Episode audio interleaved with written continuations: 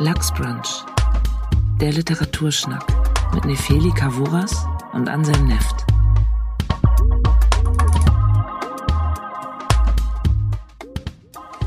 Hallo und herzlich willkommen bei der mittlerweile dritten Folge von Lachsbrunch.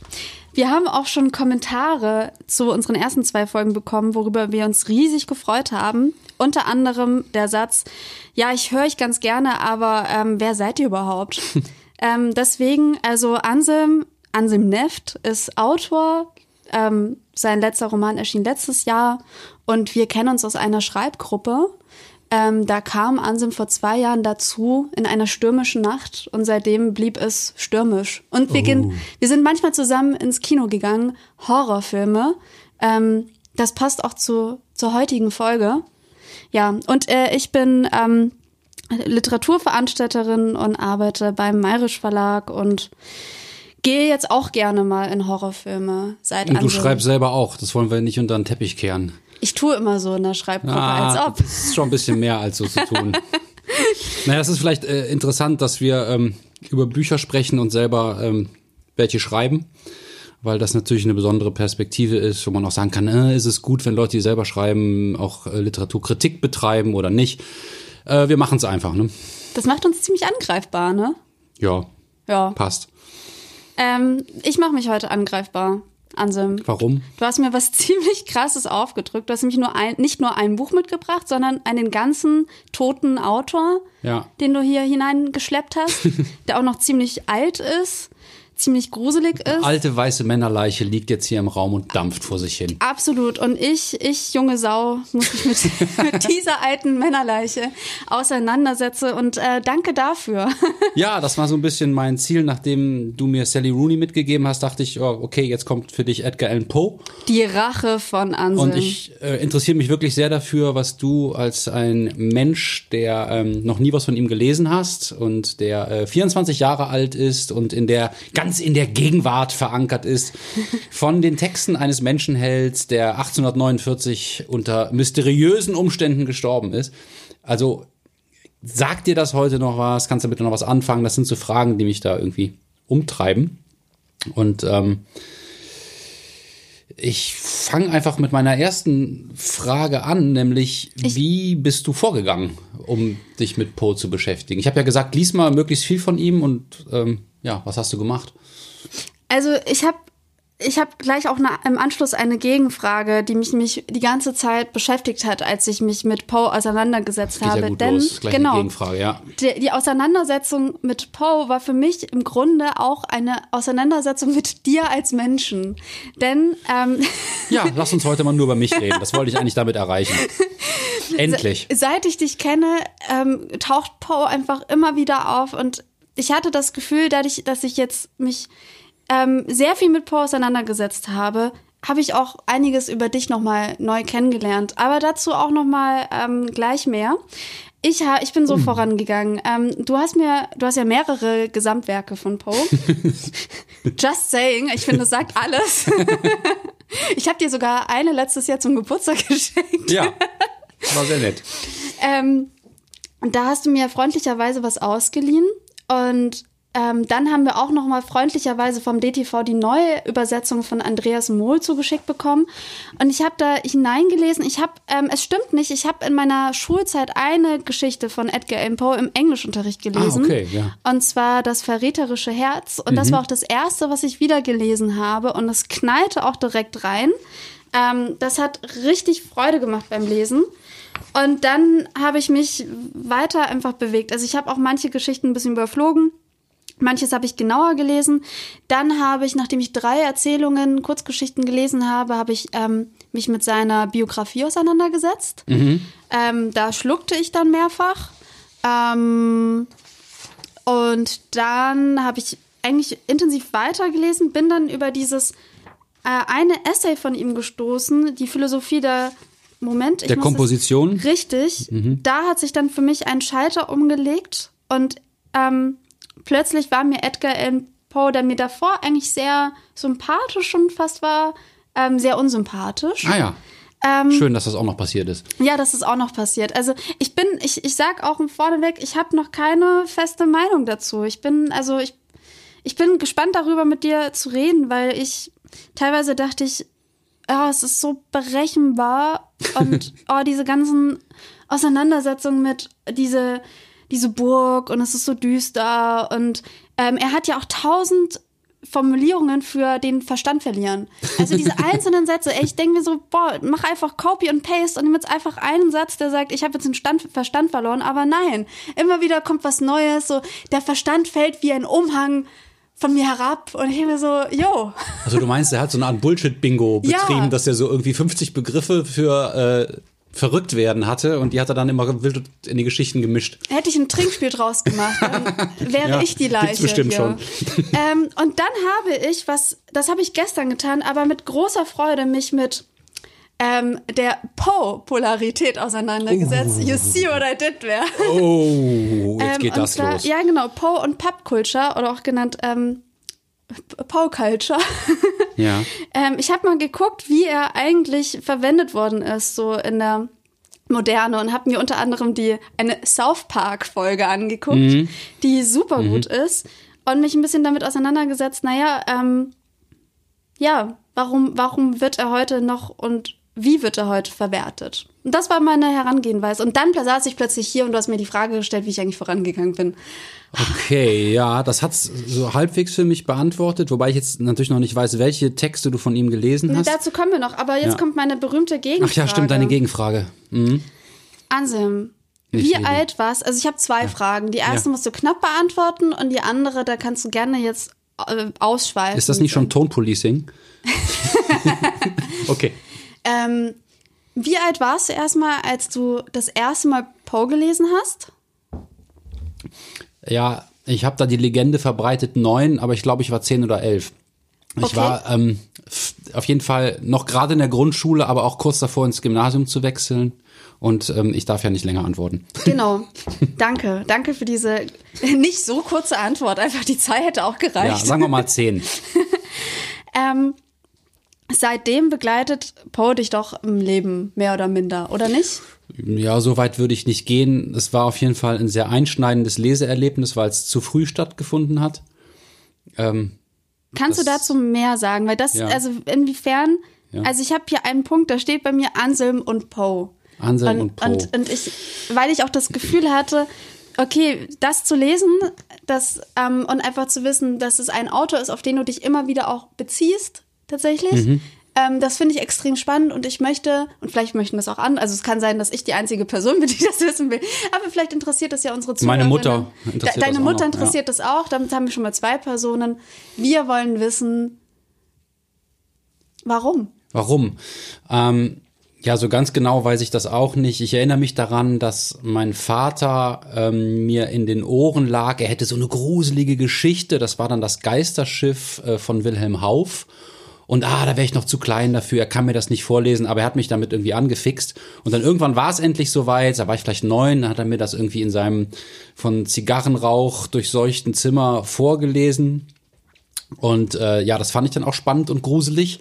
Und da hat sich, glaube ich, in meinem äh, jungen Hirn die Verknüpfung erstellt, ah, ähm, das ist so ein Vergnügen unter Männern, Grusel und oh, vielleicht ist das auch was Erwachsenes. Oh, oder dann bin ich vielleicht irgendwie auch vielleicht stärker oder ein toller Junge. Man muss dazu sagen, ich war ein ähm, sehr albtraumgeplagtes Kind. Ich hatte fürchterliche Angst in der Nacht und habe dann vielleicht auch gedacht, dass so ähm, Gruselgeschichten so eine Art ähm, Gegengift sind. Auf jeden Fall gab es dann bei uns ein, im Dorf eine äh, Kinder- und Jugendbücherei. Da konnte man halt hin und sich Bücher ausleihen. Wer hätte es gedacht? Und da ähm, habe ich dann irgendwie drei Fragezeichen ausgeliehen und das äh, Schlossgespenst oder keine Ahnung, wie das hieß, oder der grüne Geist. Und äh, das fand ich so ganz okay. Aber dann sah ich äh, an einem, in einem anderen Regal ein bisschen weiter weg ähm, so einen schwarzen Buchrücken mit einem geflügelten Totenschädel drauf. Und ich fand diesen Totenschädel so unglaublich stylisch und wollte unbedingt dieses Buch haben. Das war irgendwie Edgar Allan Poe, Geschichten des Grauens. Und ich, das Edgar Allan Poe klang irgendwie schon so gut. Geschichten des Grauens sowieso. und das sah alles so toll aus. Und dann meinte die ähm, Frau in der Bücherei, nee, das ist ab 13, das kannst du nicht haben. Dann habe ich das zu Hause meiner Mutter erzählt, die ist dann andern Tags mit mir dahin gestiefelt, hat dieses Buch ausgeliehen und vor den Augen der ähm, Frau dort mir in die Hände gegeben. Also da sieht man auch so Pädagogik am Limit. Und, und jetzt will sie es heute selber wissen, warum. ja, ja, also ähm, ist eigentlich, eigentlich nicht so gut gewesen, äh, rückblickend betrachtet. Ich habe das dann zu Hause gelesen. Ich weiß noch genau, meine erste Geschichte war der Doppelmord in der Rue Morgue. Das ist eine Kriminalerzählung. Ähm, und danach war ich wie auf Drogen. Ich bin da irgendwie draußen durch die Straßen gelaufen, habe mit mir selber gesprochen, die Geschichte nachgespielt und ähm, ja, das, das hat mich unglaublich beeindruckt. Und man kann natürlich dann im Rückblick überlegen, was es ist. Ich habe ja auch schon gesagt, vielleicht so ein bisschen als ängstlicher Junge irgendwie sich mit seinen Ängsten konfrontieren.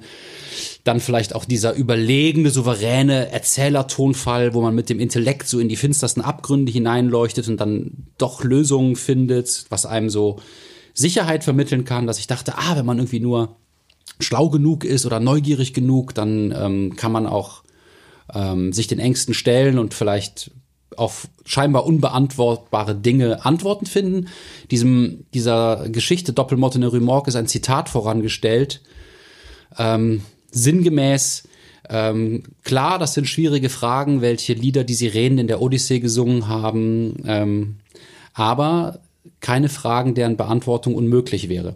Und weil ich gerade vorher in so einer Kinder- und Jugendbuchausgabe von der Odyssee rumgeblättert hatte und wusste, was die Sirenen sind, die da auf Odysseus einsingen, während er mit Wachs in den Ohren am Mast seines Schiffes festgemacht worden ist, ähm, dachte ich, what? Man kann sich fragen, was die für ein Lied gesungen haben, was damals in diesen Legenden oder in dieser homerischen Dichtung äh, aufgeschrieben worden ist. Also allein dieser tollkühne Vorschlag, äh, dass man die Frage stellen kann, hat mich fasziniert und dass man auch eine Antwort darauf finden kann. Da dachte mhm. ich, ach, was für Möglichkeiten mag es geben? Was können wir eigentlich alles, äh, wenn wir nur an die Fähigkeiten unseres Verstandes glauben? Und das hat mich total beeindruckt. Und es ist jetzt nicht so, dass Po mich mein ganzes Leben beschäftigt hat, äh, sondern immer mal so phasenweise. Und jetzt in den letzten Jahren habe ich mich da überhaupt nicht mehr mit beschäftigt. Und meine Meinung hat sich vielleicht auch so ein bisschen geändert, weil das, was man so als Jugendlicher liebt, ist ja nicht unbedingt das, was man dann mit 47 so wahnsinnig äh, attraktiv noch findet. Aber ich wollte jetzt einfach von dir wissen, ähm, wie hat das auf dich gewirkt? Und ich fange an mit folgender Frage. Ja, bitte. Was für Erwartungen hattest du vorher? Du hast ja bestimmt schon mal äh, ein Bild von ihm gesehen, äh, über ihn was gehört. Du hast in der Schule die eine Geschichte gelesen. Was, ja. hast, du, was hast du gedacht, was jetzt auf dich zukommt? Also das Spannende war erstmal, ich habe mich versucht zurückzuerinnern, wie das war, das im Englischunterricht zu lesen. Und ähm, ich weiß noch, dass, also ähm, das verräterische Herz geht es ja um einen Mord also der Haupt, die Hauptfigur begeht einen Mord, das ist aus der Ich-Perspektive erzählt und äh, er begeht diesen Mord, weil er sich an diesem Auge eines alten Mannes stört. ja, ähm, ja. Und dann ist aber, hat er das Gefühl, er hört nach dem Mord immer noch das Herz des alten Mannes schlagen im Haus. Was ja als, als ähm, Metapher unfassbar stark ist. Komischerweise rückblickend, ich war ungefähr 16, als ich das gelesen mhm. habe, habe ich dieses beim Lesen dieses ähm, Auge ganz klar vor Augen, während ich das Element mit dem schlagenden Herz mhm. komplett, das hat mich komplett ähm, gar nicht gepackt. Mhm. Also das hat mich kalt gelassen. Ja. Es war eher dieser Moment, das, was, was den, die Hauptfigur selber auch erschreckt hat. Ja. Dieses ähm, Auge hat mich auch erschreckt im Grunde beim Lesen. Aber nicht das, was den Leser ja eigentlich ähm, erreichen soll, was bei dem Leser diesen Schauereffekt erreichen soll. Ja, das, das ist eine gepasst. gute Frage, was da den Schauereffekt erreichen soll. Es kann gut sein, dass Poe der seine Geschichten immer auf einen Effekt am Ende hin genau. oder sehr oft auf einen Effekt am Ende hin konzipiert hat, sich dachte, oh, das Allertollste für die Leserinnen und Leser ist, wenn äh, am Ende der Mörder das Herz schlagen hört, obwohl der mhm. Ermordete doch tot ist. Aber das Geierauge ist ja nun wirklich spannend, weil es gibt keinen anderen Grund für den Mord als dieses Auge. Ja. Der Ich-Erzähler sagt, dass er den Mann ganz gerne mag, dass der lieb ist und gut. Wir wissen nicht, warum die beiden zusammenwohnen, in welchem Verhältnis die zueinander stehen. Wir wissen nur, er findet dieses Auge abstoßend und kann das nicht mehr ertragen. Und weil er das nicht mehr sehen will, bringt er denjenigen um. Und, er ist und das, ich meine, das ist ja wirklich Also, es ist irre. das das und ist er ist aber irre, auch ja. vorher ähm, zu ihm auch so gutmütig. Das ist ja das eigentliche Kalte auch noch, dass er so vor dem, vor dem Mord auch immer so, ähm, sich einschleimt. nach ja, so Wahl. richtig einschleimt. Ihm noch so richtig schöne letzte Tage im Grunde. Aber da möchte ich dich gleich mal fragen, Ja. was findest du an dem Geierauge so faszinierend? Hast du eine Erklärung, was es damit auf sich hat? Das habe ich mich auch gefragt, weil jetzt beim Lesen hatte ich das, äh, äh, kam mir diese Erinnerung wieder zurück, dass ich das damals so eindrucksvoll fand und habe mich dann selber gefragt, warum. Und ich glaube, ähm, zum Thema auch selber Albträumen, deswegen fand ich das nämlich auch selber spannend, was du gerade von deiner Jugend oder Kindheit erzählt hast. Ähm, viele meiner Albträume basieren darauf, dass ich beobachtet werde. Oh ja. Und ähm, das ist dann ein Element, bei dem ich sehr schreckhaft werde. Also der mich dann nicht kalt lassen kann. Also insofern ist es spannend, wie Poe äh, bewusst oder unterbewusst Elemente nimmt, die einem vielleicht in Albträumen wirklich ähm, auch verfolgen. Ähm, und das war das, dass ich dachte, oh, mit diesem Auge wird man vielleicht noch mal anders gesehen, anders beobachtet. Ähm, das würde mich auch erschüttern. Ähm, vielleicht, ich würde aber niemanden umbringen, deswegen. Behaupte ich jetzt. Ja. Ich meine, die Geschichte sind wie zehn Seiten lang oder so. Die ist kurz, Das ja. ist eine, eine, eine ganz verdichtete Erzählung, die mit ein, zwei Sätzen so ein Psychogramm skizziert. Ne? Ja. Das heißt, wenn jemand Angst hat, davor beobachtet zu werden auf eine bestimmte Weise, dann erzählt mir das doch unglaublich viel über ihn, ohne dass man jetzt ausführlich so eine Psychoanalyse von ihm vorlegen müsste oder von ihr. Aber in dem Fall ist es vermutlich ein männlicher Ich-Erzähler. Aber ob der erwachsen ist oder ein Jugendlicher, all das wissen wir nicht. Es Nee. könnte auch eine Frau sein. Und das andere Spannende ist, ähm, was ja bei Poe auch immer wieder auftaucht, ist ja diese Selbstenttarnung. Wir haben einen Täter, also es ist, was ja auch ähm, extrem spannend ist, dass man in der vermeintlich in den Kopf des Täters hineinblicken kann. Und der Täter könnte ähm, mit, der, mit der Tat einfach weiterleben. Also er wird nicht gefangen. Er hat er ist eigentlich auf der guten Fährte. Beim verräterischen Herz ist ja auch die Polizei da und die findet nichts. Aber er enttarnt sich selber, obwohl er sich für extrem intelligent hält. Aber er hält äh, den, den, das eigene Gefühl des Wahnsinns nicht aus. Ja, man könnte da sagen, dass Poe, bevor das Unterbewusstsein von Freud als Unterbewusstsein benannt worden ist, das ähm, entdeckt hat für sich. Ja. Wobei es sicherlich auch andere Autorinnen und Autoren gab, die in diese Richtung gedacht haben. Also so Psychoanalyse avant la lettre, bevor sie spruchreif wurde. Ähm, nämlich zum einen, dass man aus Gründen, die einem selber verborgen sind, jemand umbringen kann oder ein Verbrechen begeht und aus Gründen, die einem selber auch nicht klar sind, dieses Verbrechen aufdecken muss. Gegen seinen eigenen bewussten Willen, gegen seine eigene Ratio. Und da haben wir schon zwei wichtige Themen bei Poe. Die dunklen Antriebe, die man selber gar nicht richtig verstehen kann. Und das kalte Licht der Vernunft, mit dem man versucht, dann doch das Leben zu meistern. Ja. Und das wechselt sich immer wieder ab. Und äh, typische Ich-Erzähler von ihm sagen am Anfang, dass sie durchaus vernünftig sind, obwohl sie wissen, dass das, was sie jetzt erzählen werden, verrückt klingt. So, das, ist ein stimmt. klassischer Einstieg. Um aber auch nochmal auf deine Frage Genau, zurückzukommen. was du erwartet hast. Was ich erwartet Ja. habe. Also ich habe zum einen erwartet, ähm, etwas über dich zu erfahren. Dann habe ich zum anderen erwartet, dass ich ähm, nachts wach liege und äh, mir denke, oh, ich muss jetzt ein extra Schloss an meiner Tür anbringen. Und Hast du das wirklich mich. erwartet? Hast du wirklich gedacht, dass dich diese Geschichten, die irgendwie 200 Jahre alt sind, gruseln werden? Ja, doch. Ja? Ich habe schon ein bisschen gedacht, dass ich mich grusel, gruseln könnte. Ich habe mich ein bisschen drauf gefreut. Ich war so, Ja. oh, jetzt abends. Du gruselst dich gerne? Ich grusel. Also wir gehen regelmäßig zusammen ins Horrorfilmkino. Also Ja, ja. Das Ich habe einmal ein Bier über dich drüber das geschüttet, weil ich mich vor lauter so. Schreck. Das ich mag das eklig. also ganz gerne. Aber ähm, das habe ich, damit habe ich gerechnet. Und ich hatte gleichzeitig aber auch so ein, ähm, also wie du auch schon vorhin richtig gesagt hast, ich beschäftige mich ja vor allem mit gegenwärtigen Texten und ich habe manchmal eine Scheu, mich ähm, älteren Texten ähm, ja, mich damit auseinanderzusetzen, weil ich auch eine Scheu gegenüber der Sprache habe, weil ich mir denke, oh, nicht, dass es, dass ich zu schnell für mich empfinde, dass es langatmig ist, ähm, einfach weil die Sprache ein bisschen anders ist.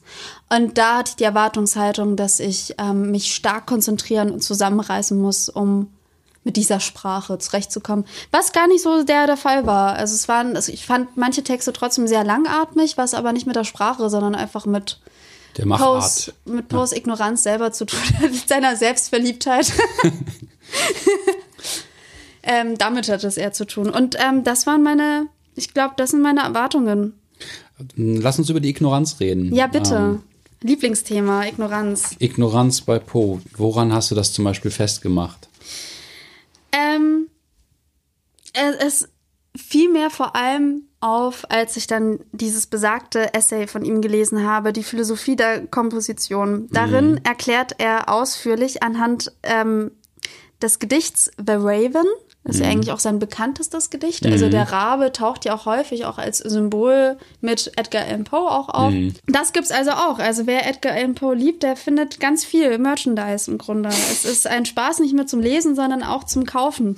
Aber was war bei diesem ähm, Essay Ähm, über Komposition Essay. so äh, abstoßend? Er erklärt, also er erzählt erstmal, dass die meisten ähm, Schriftsteller äh, nicht dazu imstande sind, über ihr eigenes Schreiben zu schreiben, weil äh, die Eitelkeit, das geht ja gar nicht. Also die eigene Eitelkeit, ähm, Hält sie davon ab, Genau. zu erkennen, wie sie das machen? genau, man, also die meisten. Mhm. Schriftsteller sind nicht klug genug, ähm, zu erkennen, wie sie eigentlich schreiben, aber Nicht klug genug oder zu eitel? beides. Beides, ja. Beides. Dumm und eitel. dumm und eitel, Laut aber Poe, Poe ja. ist es nicht. Natürlich Poe kann, weil bei Poe ist nämlich alles nämlich berechnet und sein Gedicht The Raven, an dem er zehn Jahre lang geschrieben hat, da ist nichts dem Zufall überlassen. Hört, hört. Hm. Ja. Alles und er kann ganz genau widerlegen, wie eine mathematische Formel. Und ja, er sagt es auch selber so, wie eine mathematische Formel hat er sich das dahin gezaubert, Stück für Stück. Und äh, dann erzählt er, ähm, das ist auch extrem spannend. Also ich habe das auch gerne gelesen, aber ich dachte mir auch echt so, boah, ey, geht's noch? Ja, also du fandest es spannend, aber gleichzeitig abstoßend. Was Ja. ist daran so abstoßend? Das ist so, ähm, so selbstgefällig, jetzt erkläre ich euch mal, wie ich das gemacht habe. Genau. Ja. Voll. Was ist daran so schlimm, dass jemand erklärt, wie er ein Gedicht geschrieben hat? Das scheint ja auch irgendwas anzugreifen bei dir. Es ist nicht nur, Ja. dass du es eitel und äh, selbstgefällig findest, es ist noch, noch was anderes. Oh, das Stimmt's? ist ein spannender Punkt. ja. Ich glaube, ja, da, da, das ist, das, das, er, da, macht da, er macht da ja was ganz Fieses eigentlich. ja, er greift diesen Kunstgedanken an, Ja, den man genau. hat. Ähm, weil, wenn ich von einer Geschichte ergriffen bin, ähm, Dann willst du die Mechanik nicht kennen. ich möchte zum einen nicht die Mechanik Mhm. kennen, zum anderen möchte ich nicht, dass dieses Ergriffenheitsgefühl von einem Autor so kalkuliert worden ist. ja, man fühlt sich dann missbraucht. Ja, ne? ich fühlte mich wirklich, als Genau. ich das gelesen habe, dachte ich, du, benutzt Arschloch. mich nur. Genau, ich bin nur, nur die Marionette an deinen Fäden. Ja. Und das sagst, das gibst du auch noch offen zu. Ja. Und dann, und dann tust du auch noch so, als, also ich frage mich, ich, das weißt du vielleicht besser als ich, aber erzählt er eigentlich auch mal von anderen Texten, den er selber ergriffen ist? Gibt es überhaupt, dass Poe von anderen Texten ergriffen Oh ist? ja, oh ja. Aber jetzt möchte ich trotzdem noch bei dieser Kompositionsgeschichte bleiben, weil ich das total interessant finde, dass dich das so ärgert, dass er dir einmal das Gefühl gibt, äh, ach toll, wenn ich von irgendeinem Gedicht oder von einem von einer Geschichte, einem Roman ergriffen bin, dann ist das eigentlich nur das Ergebnis einer geschickten Manipulation mit Sprache. Einer, einer funktionierenden Mathematik. Genau, und, und das die ist dich so, auch entindividualisiert. Genau. Weil sie funktioniert ja bei allen. Ja, schon es angeblich. ist so kühl. Ja. Und er sagt auch, also was ich aber wiederum spannend finde, ist, dass diesen Gedanken fand ich tatsächlich auch ganz gut. Äh, die, den Punkt gebe ich ihm, ähm, dass er meint, die Stärke an Kurzgeschichten, also er sagt, andere Geschichten, die lang sind, funktionieren eigentlich nicht, ähm, sondern nur Kurzgeschichten funktionieren, denn die liest du in einem Rutsch im Grunde weg. Das heißt, die, ähm, die Wirkung, die du als Autor haben möchtest, die hast du dann auch. Bei einem Roman oder sowas musst du, du kannst ja nicht einen Roman am Stück lesen. Die Zeiten hat man ja meistens nicht im Alltag. Und das heißt, ähm, man wird in dieser Wirkungsebene, in diesem Wirkungsprozess immer wieder unterbrochen. Und er steht dazu zu sagen, hey, Kurzgeschichte, kurze Wirkung, schnell und schmerzlos. Hier hast du quasi deinen Opiumschuss. Go Ja. for it. Ja. Ähm, Schmerzlos vielleicht nicht unbedingt, aber, naja, aber kurz, eigentlich nicht ja. Mhm. Schmerz, also kurz, kurz und schmerzvoll. Ja. Voller Schreck.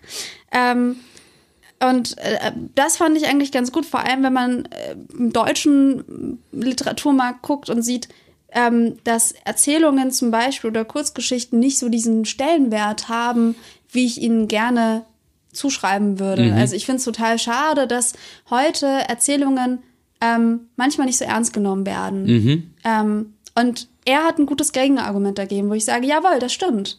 Ja, und, und äh, in seiner Zeit fing das auch an, dass die Short Story in den USA populär wurde. Das lag sicherlich auch an ihm, aber auch an dem Format, in dem Kurzgeschichten damals veröffentlicht wurden, nämlich in Zeitungen. Mhm. Es war einfach so, als Autor mit einem Roman oder mit einem Band mit Erzählungen konntest du so gut wie nichts verdienen, weil damals ähm, haben die Verlage gesagt, wenn wir das für sie drucken, äh, bekommen sie ein paar Belegexemplare. Oder ein sehr kleines Honorar. Cool. Wenn, du ein, wenn du ein total gefeierter äh, Nationalpoet gewesen bist, dann konntest Poet. du dann, dann konntest du Seht danach ihr, was er getan hat? Poet.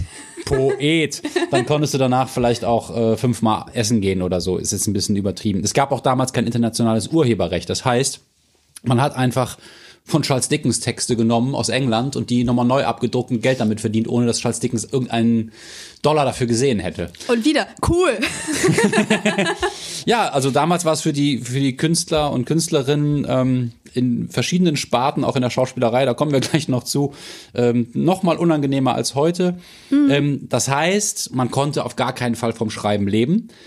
Ähm, Poe hat das trotzdem versucht, was schon zeigt, dass sein Verhältnis zur Realität ein gebrochenes gewesen ist. Man konnte am ehesten Geld verdienen, wenn man in Zeitschriften kurze Texte publiziert hat, weil diese Zeitschriften waren damals recht beliebt, auch in den Südstaaten, die damals noch eine Sklavenhaltergesellschaft gewesen sind. Und deswegen hat sich dieses Format da ähm, so herausgebildet und Poe war sicherlich der ähm, erste richtige Meister dieser Kurzgeschichtenform und der erste, der auch eine Theorie der Kurzgeschichte entwickelt hat. Und was jetzt an seinem Essay Die Kunst der Komposition aus meiner Sicht so Philosophie der Komposition. Philosophie der Komposition genau so wahnsinnig ähm, doppelbödig ist. Das ist ein, ein, ein völlig abgefahrener Stunt, was er da macht. äh, weil er meint das einerseits ernst, dass man Texte komponieren kann und er hat sich auch oft wirklich als Manipulator der Leserschaft verstanden und auch gerne Tricks gemacht. Er hat gerne zum Beispiel Fake News verbreitet. In den Zeitschriften Geschichten so geschrieben, als ob sie wahr gewesen wären und dann waren das aber Hoaxes. Das Wort kommt bei ihm vor, das kennen wir heute noch, wenn, ich glaube, Mickey Mama oder wie heißt das, so eine Homepage einfach Falschnachrichten aufdeckt oder bestimmte Streiche, die Zeitungsenden äh, gewesen sind, ähm, als solche kenntlich macht. Ähm, sowas hat er gerne gemacht. Er hat gerne einfach mit Erwartungen gespielt und die durchkreuzt. Er ähm, hat ähm, eine Goldrauschgeschichte geschrieben mit dem erklärten Ziel, dadurch den Goldrausch ein bisschen zu bremsen. Okay, Also- das ist wiederum wirklich cool. Ja, und zwar indem er äh, behauptet, da hätte ein Mann äh, Gold selber gemacht mit alchemistischen Mitteln und jetzt müsste man gar nicht mehr irgendwie nach Gold suchen, weil der, der Preisverfall wäre ja jetzt. We weißt du, was ich mir manchmal groß. dachte? Das habe ich mir sogar nach der dritten Erzählung schon aufgeschrieben als Notiz. Das muss ich kurz zwischenwerfen. Mhm. Mein, mein, ähm, ich hatte, also mein, mein, mein Bild von Edgar Allan Poe hat sich immer wieder gewandelt, ja.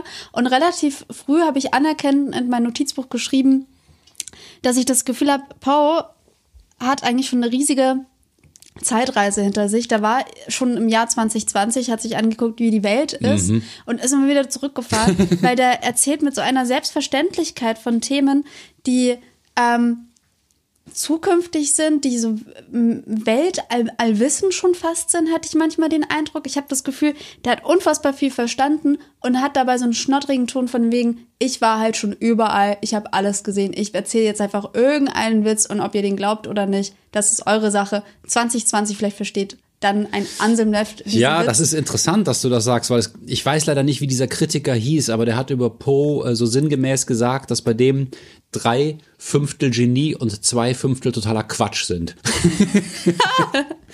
Und Ähm. halt ein, ein Element auch noch bitte Zeitreisen. Also ich glaube, wenn jemand die Zeitreise erfunden hat, dann traue ich das auch Edgar Allan Poe zu. Der war ja auch sehr begabt in vielen, vielen Dingen. Und ähm, vielleicht hat er einfach Dinge gesehen. Das kann gut sein, dass er Dinge gesehen hat, aber ich wollte noch mal auf diese Philosophie der Komposition Ja, zurückkommen, was, was daran, was daran meiner Ansicht nach so ein Coup ist. Er meint das einerseits ernst, dass man Texte bauen kann. Und er braucht dieses Essay auch, um zu erklären, warum seine Literaturkritiken, die er auch zahlreich geschrieben hat, Hm. ähm, so sind, wie sie sind. Weil er hat versucht, nicht einfach irgendwie aus Gefühl zu sagen, der Text ist gut, der Text ist schlecht, sondern es genau zu begründen. Eigentlich hat er die seriöse Literaturkritik überhaupt erst etabliert. Das muss man wirklich sagen. Ähm, das hat ihm nicht nur Freunde gemacht, weil er konnte sehr scharf werden dabei. und hat, wenn er das Ziel für gerechtfertigt hielt, auch wirklich ähm, vernichtende Tonfälle angestrebt. Das hat er nicht so oft gemacht, bei Frauen nie. Da war er irgendwie ein sexistischer Gentleman, der gesagt hat, nee, Frauen, die nehmen sowas ja persönlich, die muss man entweder loben oder wenn man es schlecht findet, was sie schreiben, dann sagt man gar nichts dazu. Aber bei Männern, da darf man voll aufs Mett hauen und das hat er dann manchmal auch gemacht. Und zwar ohne Ansehen der Person. Also wenn das gerade der der erfolgreichste Autor der USA war, dann ähm, hat das Edgar Allan Poe nicht interessiert. Stell dir mal vor, wie geil es wäre, wenn wir jetzt Edgar Allan Poe hier sitzen hätten und mit ihm über irgendeinen Roman reden könnten. Ich glaube, das würde Spaß machen. Ich gehe wieder mal eisenhart zurück ja, zur Philosophie weiter. der Komposition. Das ist auch ein gutes, ich, äh, guter ich setze, ja, Faden. ich setze wieder an, äh, dass er das einerseits ernst meint und andererseits indem er behauptet, so ein Gedicht wie der Rabe, das sei reines Handwerk, was ja auch wirklich die gesamte romantische Kunsttheorie angreift und alles, was wir auch heute in Deutschland oft noch denken, so dieses, das ist ein Talent, das hast du oder nicht, die Mhm. Musen kommen zu dir und manche Menschen werden das nie lernen, sagt, ja, nee, das kannst du in der Schreibschule lernen, das ist so, ne, Creative Writing, ich sag dir mal, wie man den Raben macht. Ja. Gleichzeitig glaubt er das selber nicht. Weil sonst müsste er ja sagen, ja, alle Menschen könnten so schreiben wie ich. Und natürlich ist Poe der Letzte, der das jemals gedacht hätte. Ich habe mir aber wirklich gedacht, also nachdem ich irgendwie so zehn Geschichten gelesen habe, so, ja, eigentlich ist es jetzt nicht schwer, eine Kurzgeschichte à la Edgar Allan Poe zu schreiben. Mhm. Also weil manche Täterperspektiven sich einfach sehr, sehr ähneln Mhm. und auch dieser Selbstenttarnungseffekt und auch dieses ähm, plötzlich ist dann doch, also man denkt, der Täter denkt, er ist sehr clever und die Tat, die er, also die er begeht, ist auch ähm, sehr gut kalkuliert und plötzlich überkommt es ihn aber doch. So. Ich glaube aber eben, dass es doch schwer ist, so eine Geschichte zu schreiben. Weil, und das ist Poe meiner Ansicht nach bewusst, und das ist, das ist so eine ganz, ich finde, das ist auch wieder so eine Manipulation der, der Leserschaft, zu sagen, ja, ich erkläre euch genau, wie man den Raben macht, ist ja eigentlich ganz einfach, man muss es nur wissen, hahaha. Und dann versuchen die Leute es und merken, ähm, was mir fehlt, ist irgendwas, was zwischen den Zeilen steht. Ja. Irgendwie die Fantasie, die Imagination, wie Poe das nannte, die, die, die aus der tiefen Psyche aufsteigenden Bilder. Und Poe hatte so viele, so starke Bilder, die bis heute irgendwie im kollektiven Unterbewusstsein eine Resonanz erzeugen. Ähm, ob das die Maske des roten Todes ist, die jetzt heute in Corona-Zeiten auch wieder äh, gut passen würde, oder ob das irgendwelche komischen untergehenden Familiengeschlechter sind, ob das Katzen sind, denen die Augen ausgestochen werden, ähm, die dann auch erhängt werden. die auch erhängt werden. Ja, das sind so Sachen, die hört man einmal, man vergisst sie nicht mehr. ja, das und sind auf solche spannende Bilder Elemente, kommst du nicht einfach äh, nur, weil du äh, ein Kreativ-Schreibseminar besucht hast. Und Okay. deswegen finde ich dieses, diese Philosophie der Komposition ist gleichzeitig ein Offenlegen, wie Literatur funktionieren könnte und gleichzeitig ein, ein Riesenverschleierung davon, äh, dass es eine Magie gibt, an die Poe selbst auch geglaubt hat, ähm, die rational nicht zu erklären ist. Und da sind wir wieder bei dem Thema, was ich eben meinte, nämlich diese Spannung zwischen das Unterbewusstsein regiert die Menschen und die kalte Vernunft kann unser Leben gestalten. Und man muss dazu wissen, dass Poe in einer Zeit lebte, die sehr vom Fortschrittsglauben geprägt war, sehr vom Vernunftsglauben, äh, von den Wissenschaften, aber auch von so einer puritanischen Religion gekennzeichnet war und die eigentlich von Mystik, Unterbewusstsein, ähm, Träumerei ganz wenig gehalten hat. Das war eine geschäftstüchtige, pragmatische, ähm, vielleicht auch etwas kalte Gesellschaft. Und ähm, Poe hat der mit diesem komischen Essay gleichzeitig nach dem Mund geredet und ihnen eigentlich auch gesagt, vergiss es. Meinen Raben wirst du nie schreiben. ich glaube, es gibt so viele, äh, vor allen Dingen spöttisch gemeinte Versionen von der Rabe, gerade im angelsächsischen Sprachraum. Damit könnte man mehrere Bände füllen. Ich glaub's dir. Und Es ich gibt das als Hip-Hop, ne? es gibt das als Poetry Slam, es gibt das hier, es gibt das da. Ähm, vielleicht kurz sagen, also Poe hat sich selbst vor allen Dingen als Dichter verstanden und Gedichte geschrieben, gerade am Anfang seiner Laufbahn und am Ende. Er hat aber auch diese ganzen Kurzgeschichten geschrieben. Viele davon äh, waren eher Horrorgeschichten oder Grotesken. Er hat aber auch Satiren geschrieben. Er hat Essays geschrieben. Er hat Kriminalgeschichten geschrieben, was daran spannend ist. Er hat das Genre erfunden. Simone Buchholz. also natürlich gab es äh, Vorläufer. Das ist nicht komplett im luftleeren Raum entstanden, aber Wer denkt, Sherlock Holmes und sein ähm, Gehilfe Watson wären so der ursprüngliche Scheiß, der kennt nicht Auguste Dupin und seinen stillen Ich-Erzähler Begleiter. Ähm, nur der Unterschied ist, während Arthur Conan Doyle eine Sherlock Holmes Geschichte nach der anderen geschrieben hat und damit auch viel Geld gemacht hat, hat Poe genau drei Geschichten dieser Art geschrieben, bisschen längere Erzählungen, und hat dann gesagt, ach, jetzt ist das Genre ausgereizt, jetzt habe ich keine Lust mehr.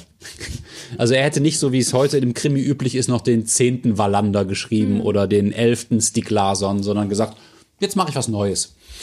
Ähm, ich glaube, wir haben jetzt fast alle Sachen, die er so äh, geschrieben hat, drauf. Ach so, und er hat auch noch äh, lange äh, naturwissenschaftliche Abhandlungen geschrieben über ähm, den Kosmos. Übrigens sein erfolgreichstes Buch, das äh, neun Auflagen gehabt hat, war ein Standardwerk der Muschelkunde. Nein. Ja, Wirklich? das ist ein Schulbuch über Muscheln, das allerdings gar nicht von ihm geschrieben worden ist, sondern er hat nur das Vorwort äh, verfasst und seinen Namen hat man drauf gepackt, weil er war schon ein bisschen bekannt zu Lebzeiten und dann hat sich das ähm, ganz gut verkauft. Dafür hat er auch mehr Geld bekommen als für andere Bücher. Das will ich haben. Das ja, wünsche ich, ich mir. Ich glaube, wenn du das heute hast, ähm, kriegst du dafür mehr Geld angeboten, als Po zu Lebzeiten verdient hat. das ist absurd. Das Muschelkundebuch, ja. Okay, jetzt haben wir ja so ein bisschen drüber geredet, was es von ihm alles gibt. Mhm. Anselm, wo hast du denn das Gefühl, weil ich habe mich beim Lesen manchmal gefragt, ähm, das ist natürlich eine, eine sehr naive Frage einer Leserin, aber wo tritt Poe am persönlichsten auf? Und ich habe beim Lesen versucht zu erkunden, wo bin ich noch mal anders betroffen vielleicht? Also mhm. wo bin ich persönlich noch mal anders betroffen? Aber ich habe nichts gefunden. Ich habe keine Textstelle gefunden, wo ich das Gefühl hatte, da wird mir wirklich was Wahrhaftiges erzählt. Über ihn selbst. Ja. Ja. Und, oder, oder generell nichts generell, Wahrhaftiges. Generell. Du meinst, er erzählt nichts Wahrhaftiges? Nee, es ist alles nur immer hinter dieser Show, hinter so einem Vorhang so ein bisschen. Und du meinst, er ist wie so ein Zauberer, der so eine Show macht und ja. was, was jenseits des Tricks ist, das Eigentliche sieht man nicht. Nee, und das, dieses Gefühl hatte ich beim Lesen permanent. Und ich habe danach gesucht und ich dachte, wo, wo ist hier endlich mal keine Show? Edgar, lass den Vorhang fallen. Edgar Allan Poe, lass doch mal die Show. Ja, okay, das ist interessant. Äh, ich kann dazu beisteuern, dass Edgar Allan Poe sich selbst dagegen ausgesprochen hat, seine Texte autobiografisch zu lesen. Er verstand sich als Schöpfer und wollte das nicht. Das ist ja auch heute immer wieder bei Literaturkritik so ein Thema. Wie zulässig ist das, äh, die persönliche Biografie eines Menschen heranzuziehen, um seine Texte dann auseinanderzunehmen und äh, es ganz zu lassen, wäre irgendwie komisch ähm, es eins zu eins zu machen, würde irgendwie den künstlerischen Aspekt zu klein machen, dann wäre alles irgendwie nur letzten Endes Tagebuch und psychologische Selbstbetrachtung. Das ist es sicherlich oft nicht. Bei Poe ist es nun so, dass sein eigenes Leben extrem interessant ist. Er hat 40 Jahre gelebt, von 1809 bis 1849, ist dann unter ungeklärten Umständen gestorben, hat in diesen 40 Jahren mehrere Literaturgenres begründet, mehrere extreme Fäden vom Zaun gebrochen mit anderen Literaten. Äh, man fragt sich, was wäre aus dem Mann geworden, wenn er auf Twitter gewesen wäre. Also wenn der heute leben würde, das, das wäre nochmal härter gewesen. Er hat im Alter von 26 oder 27 seine 13-jährige Cousine geheiratet. Das war schon damals bedenklich, sowohl Cousine als auch 13, also beides so, ähm, oha. Ähm, er hatte mit dem Alkohol ein sehr äh, schwieriges Verhältnis und er äh, ist zwischen Reichtum und Armut äh, gependelt wie ein Bungee-Jumper. Da muss man wirklich sagen, das, er hat ordentlich einen hingelegt. Ähm, all das findet sich in seinen Texten natürlich auch wieder und ich würde sagen, dass ganz viel Wahrhaftiges von ihm drin ist. Zum Beispiel sein Groll gegen seinen Ziehvater. Ähm, aber bevor wir vielleicht auf diese Sachen kommen, müsste man kurz sein Leben in ein paar Stichpunkten genau, mal machen wir jetzt mal eine kurze ähm, Biografiestunde von Edgar. Eine Stunde wird das zum Glück Nein, nicht. Nein, absolut nicht. Lehnt euch zurück, jetzt kommt ein bisschen Biografie. Zu der damaligen Zeit gab es in den gesamten USA, glaube ich, 150 Schauspieler und die beiden Eltern von Poe waren das. Elisabeth Poe und David Poe waren Schauspieler. Äh, Elisabeth eine schöne, talentierte junge Dame, die recht erfolgreich war, wobei Schauspielerei war damals auch so wirklich ähm, so wie Zirkusleben eher. Ne? Also es waren jetzt nicht so gefeierte Stars, sondern Menschen, die man schon toll fand, aber über die man sich auch lustig gemacht hat. Es war zum Beispiel total beliebt damals, Schauspieler, die nicht mehr so gut waren, auszubuhen und die so fertig zu machen mit Zwischenrufen und auch auf der Straße, dass die sich teilweise umgebracht haben. Also dieses äh, Cancel Culture gab es damals in einer Form, die man sich heute gar nicht mehr vorstellen kann. Unglaublich brutal, das Publikum. Und ähm, der David Poe, der Vater von Poe, äh, ist da wohl auch so ein bisschen äh, Opfer dieser ähm, der ersten Anzeichen davon geworden, hatte selber ein Alkoholproblem, hat die Familie verlassen, vermutlich weil seine Frau Elisabeth eine Affäre hatte und nämlich die junge Schwester von Poe, Rosalie, äh, vermutlich nicht von ihm stammte, also nicht von Poe, sondern von, von David. Ähm, lange Rede, kurzer Sinn, bevor Poe äh, irgendwie ein Jahr war, war der Vater auf und davon Und bevor Poe das dritte Lebensjahr erreicht hat, ist seine Mutter an Tuberkulose gestorben. Und er selber ist eigentlich mehr von einem Kindermädchen großgezogen worden am Anfang als von den Eltern, weil die gar nicht die Kapazitäten hatten, weder als Schauspieler noch als, ähm, ja, ich sag mal, herausgeforderte Menschen. Was man weiß, ist, dass das Kindermädchen ähm, ihm und seiner Schwester schon so äh, mit Gin getränktes Brot verabreicht hat. Auch das war damals recht normal, dass Kinder zur Beruhigung irgendwie Alkohol bekommen haben. Dann gab es aber auch ähm, viel Gutmenschlichkeit, nämlich reichere Familien, die ähm, die gefallenen Frauen versorgt haben, die die ähm, Kinder aus solchen Familien aufgenommen haben. Und das ähm, ist Edgar Allan Poe passiert. Und er, der eigentlich das Kind eher armer, äh, am Rande der Gesellschaft existierender Schauspieler gewesen ist, wird im Alter von zwei Jahren bei der Familie Allen aufgenommen. John Allen war ein schottischer Geschäftsmann, ein harter Hund, ein geiziger, trockener Knochen, der pragmatisch sein Business gemacht hat, noch mit einem anderen Typen zusammen, Alice oder so hieß der. Und die Mutter, herzensgute Frances, die hat den kleinen Poe bei sich aufgenommen und verhätschelt, wie es nur ging. Und er war dadurch äh, plötzlich im oberen Bürgertum angekommen. Und Alan, dieser John Allen, sein Ziehvater, der so der schon durchaus mal streng werden konnte, was Poe nicht so gefiel. Der wurde lieber verhätschelt als äh, angebrüllt oder geschlagen. Der ähm, hat zwar gar nicht so viel Geld gehabt, aber schon einige Sklaven. Das war damals ganz normal. Selbst ärmere Leute hatten in den Südstaaten mindestens zwei Sklaven die für sie gearbeitet haben, kostenfrei. Für Kost und Logis halt nur. Auf jeden Fall wurde ähm, dieser Ziehvater Ellen dann irgendwann richtig reich, hatte aushäusige Affären. Das gefiel dem jungen Poe nicht so gut, der voll auf der Seite seiner Mutter stand. Poe hatte wirklich das Leben so eines jungen, äh, gut betuchten Gentleman, der dann ähm, auch schon früh so ein bisschen schauspielerisches Talent hatte, deklamieren konnte. Die Eltern haben eine lange Zeit mit ihm in England und Schottland gelebt. Da war er auf dem Internat, glaube ich, hat so eine richtig klassische Bildung mit Griechisch und Latein und den Klassikern und so weiter äh, bekommen, hat sich angedeihen lassen. Dann ging es zurück in die Südstaaten. Ähm, dort ist er dann im Alter von 16 auf die Universität Virginia gekommen. Das war so ein richtiges snobistisches ähm, Dandy-Fest, also so eine Bro-Culture mit so sehr selbstbewussten, geilen jungen Gecken, die sich für toll hielten und ähm, gerne auch mal einen gepichelt haben. Und Poe hat sich da auch nicht lumpen lassen, auch um so zu zeigen, er gehört doch dazu. Wobei er eigentlich gar nicht so ganz dazu gehörte, denn es war überhaupt nicht klar, ob er das Geld von seinem Vater jemals erben, von seinem Ziehvater jemals erben wird. Er war nicht als Erbe eingesetzt. Und der hat ihn auch recht kurz gehalten, so dass er sich da gar nicht so viel leisten konnte an der Universität. Und ähm, ich glaube, um irgendwie da nicht negativ aufzufallen, hat er ähm, Schulden gemacht. Um diese Schulden zu begleichen, hat er Glücksspiel betrieben. Das ging schief, dadurch wurden die Schulden noch größer. Das endete damit, dass sein Vater, sein Ziehvater John Allen, ihn wutentbrannt von der Uni geholt hat. Das war das erste Mal, wo Poe sich ähm, aufgrund seines Charakters, muss man sagen, einen Weg verbaut hat, nämlich in dem Fall die Uni-Karriere. Was er damals an der Uni so getrieben hat, kann man ganz gut nachlesen, glaube ich, in der Geschichte William Wilson, um auf seine Frage mhm. mit Biografie und äh, was ist dann in den Geschichten davon drin zurückzukommen. Da geht es auch um Glücksspiel. Damals gab es noch kein Poker, es gab so Vorstufen wie Seven Up oder Whist, was die Leute gespielt haben. Und ähm, es gab auch schon damals Duelle ähm, es gab Schlägereien. Po war ein guter Boxer. Also er sieht ja so klein und schwächlich aus auf den Bildern, aber er war ein guter Sportler, außer in Fußball und Cricket, da war er sehr ungeschickt. Das hat mich so gewundert, dass ähm, ich das dann auch gelesen habe, dass er so sportlich gewesen ist. Ich denke, man sieht dieses Schmächt, also man sieht dieses Bild von diesem schmächtigen Jungen mit diesem Schnauzer und man denkt sich, hä? Ja, der hatte vor allen Dingen extrem viel Willenskraft. Der, der wollte es echt anderen zeigen. Ja. Das war, glaube ich, für ihn ein, ein Lebensantrieb, äh, auf keinen Fall sich unterkriegen zu lassen. Es gibt die Geschichte über ihn, aber es gibt wahnsinnig viele Geschichten über ihn, aber ich glaube, die ist ein bisschen äh, verbürgter, dass er mal so 6,5 Meilen flussauf geschwommen ist. Wie so völlig verbissener Hund im Alter von 15 oder so. Oh. Und äh, er war auch einer der wenigen, die gut boxen konnten. Das war damals nicht so populär und er hat, konnte auch.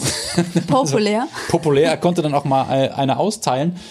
Und ähm, wollte dann auch am Glas nicht nachstehen. Dazu muss man sagen, damals in den Südstaaten galt Trinkfestigkeit ähnlich wie es noch heute ist, unter jungen Männern, auch unter älteren Männern so als Ideal. Mhm. Dass man ganz locker so ein paar äh, Whiskys wegstellt, äh, Eierflips mit äh, Rumpunsch. Es gab dann auch so komische so Minzliköre, so Mint. Slings hießen die, äh, die wurden damals gern gereicht und das Lieblingsgetränk von Po war, glaube ich, Peach and Honey, ein Südstaatenpunsch, der auch voll reinknallt. Trinken wir das heute noch? Ich hoffe nicht. äh, die, das Tragische bei Po ist, er hat Alkohol sehr schlecht vertragen. Ähm, und zwar im Laufe des Lebens immer schlechter, was ein bisschen darauf hindeutet, dass ähm, er alkoholkrank war und oder eine Zuckerkrankheit hatte. Aber ähm, auch das sind so Spekulationen. Ähm, der, der hat das Zeug nicht gut vertragen. Der hat das ähm, auch gar nicht gerne getrunken, aber er wollte halt dazugehören. Er wollte ein toller Kerl sein. Er wollte ein harter Mann sein mhm. und hat sich dann ähm, völlig übernommen, weil er bereits so nach ein, zwei von diesen komischen äh, Punschgetränken die Lampe völlig am Brennen hatte äh, und dann nicht aufhören konnte. Wahnsinnig gelabert hat, also auch sehr geistreich, sehr leidenschaftlich, sehr beredt, aber auch drüber viele Streiche gespielt hat und es endete manchmal damit, dass er dann völlig besoffen nachts durch die Gegend wanderte und morgens im Straßengraben aufwachte und nicht mehr wusste, wo er ist. Das ist ein Motiv, äh, das sich durch sein Leben zieht. Das kam immer wieder vor. Allerdings muss man sagen, ähm, dass Poe nicht der massive Alkoholiker gewesen ist, zu dem er von ähm, vielen in den Nachrufen gemacht worden ist oder in der Nachwelt. Ähm, zum Beispiel Erich Kästner hat viel mehr gesoffen der Autor von deinem Emil und die Detektive, was du das letzte Mal äh, in der Podcast-Folge erwähnt hast. Ja. Der war, der war äh, jemand, der wirklich immer getrunken hat. Äh, das weiß aber niemand. Also kaum einer denkt so bei Erich Kästner als erstes, ja klar, Alkoholiker. Bei Poe denken alle erstmal, ja, Alkoholiker, Opiumist. Äh, Poe hatte lange Phasen in seinem Leben, wo er keinen Tropfen angerührt hat, weil er wusste, hm, das bekommt mir ja nicht so gut. Mhm. Ähm, er hat das zwar auch so ein bisschen runtergespielt für sich, äh, so am Anfang, aber irgendwann wurde ihm schon klar, dass seine, sein Hang zum Glas und seine Unverträglichkeit von Alkohol ein äh, immer wiederkehrendes Problem darstellen, wenn es darum ging, einen Job als Zeitungsredakteur zu behalten. Weil wenn man vom Schreiben leben wollte damals, musste man bei irgendeiner Zeitung arbeiten. Er wollte ja. zwar immer sein eigenes Magazin herausbringen, das hat er nicht geschafft im Großen und Ganzen ähm, aus finanziellen Gründen. Aber ja.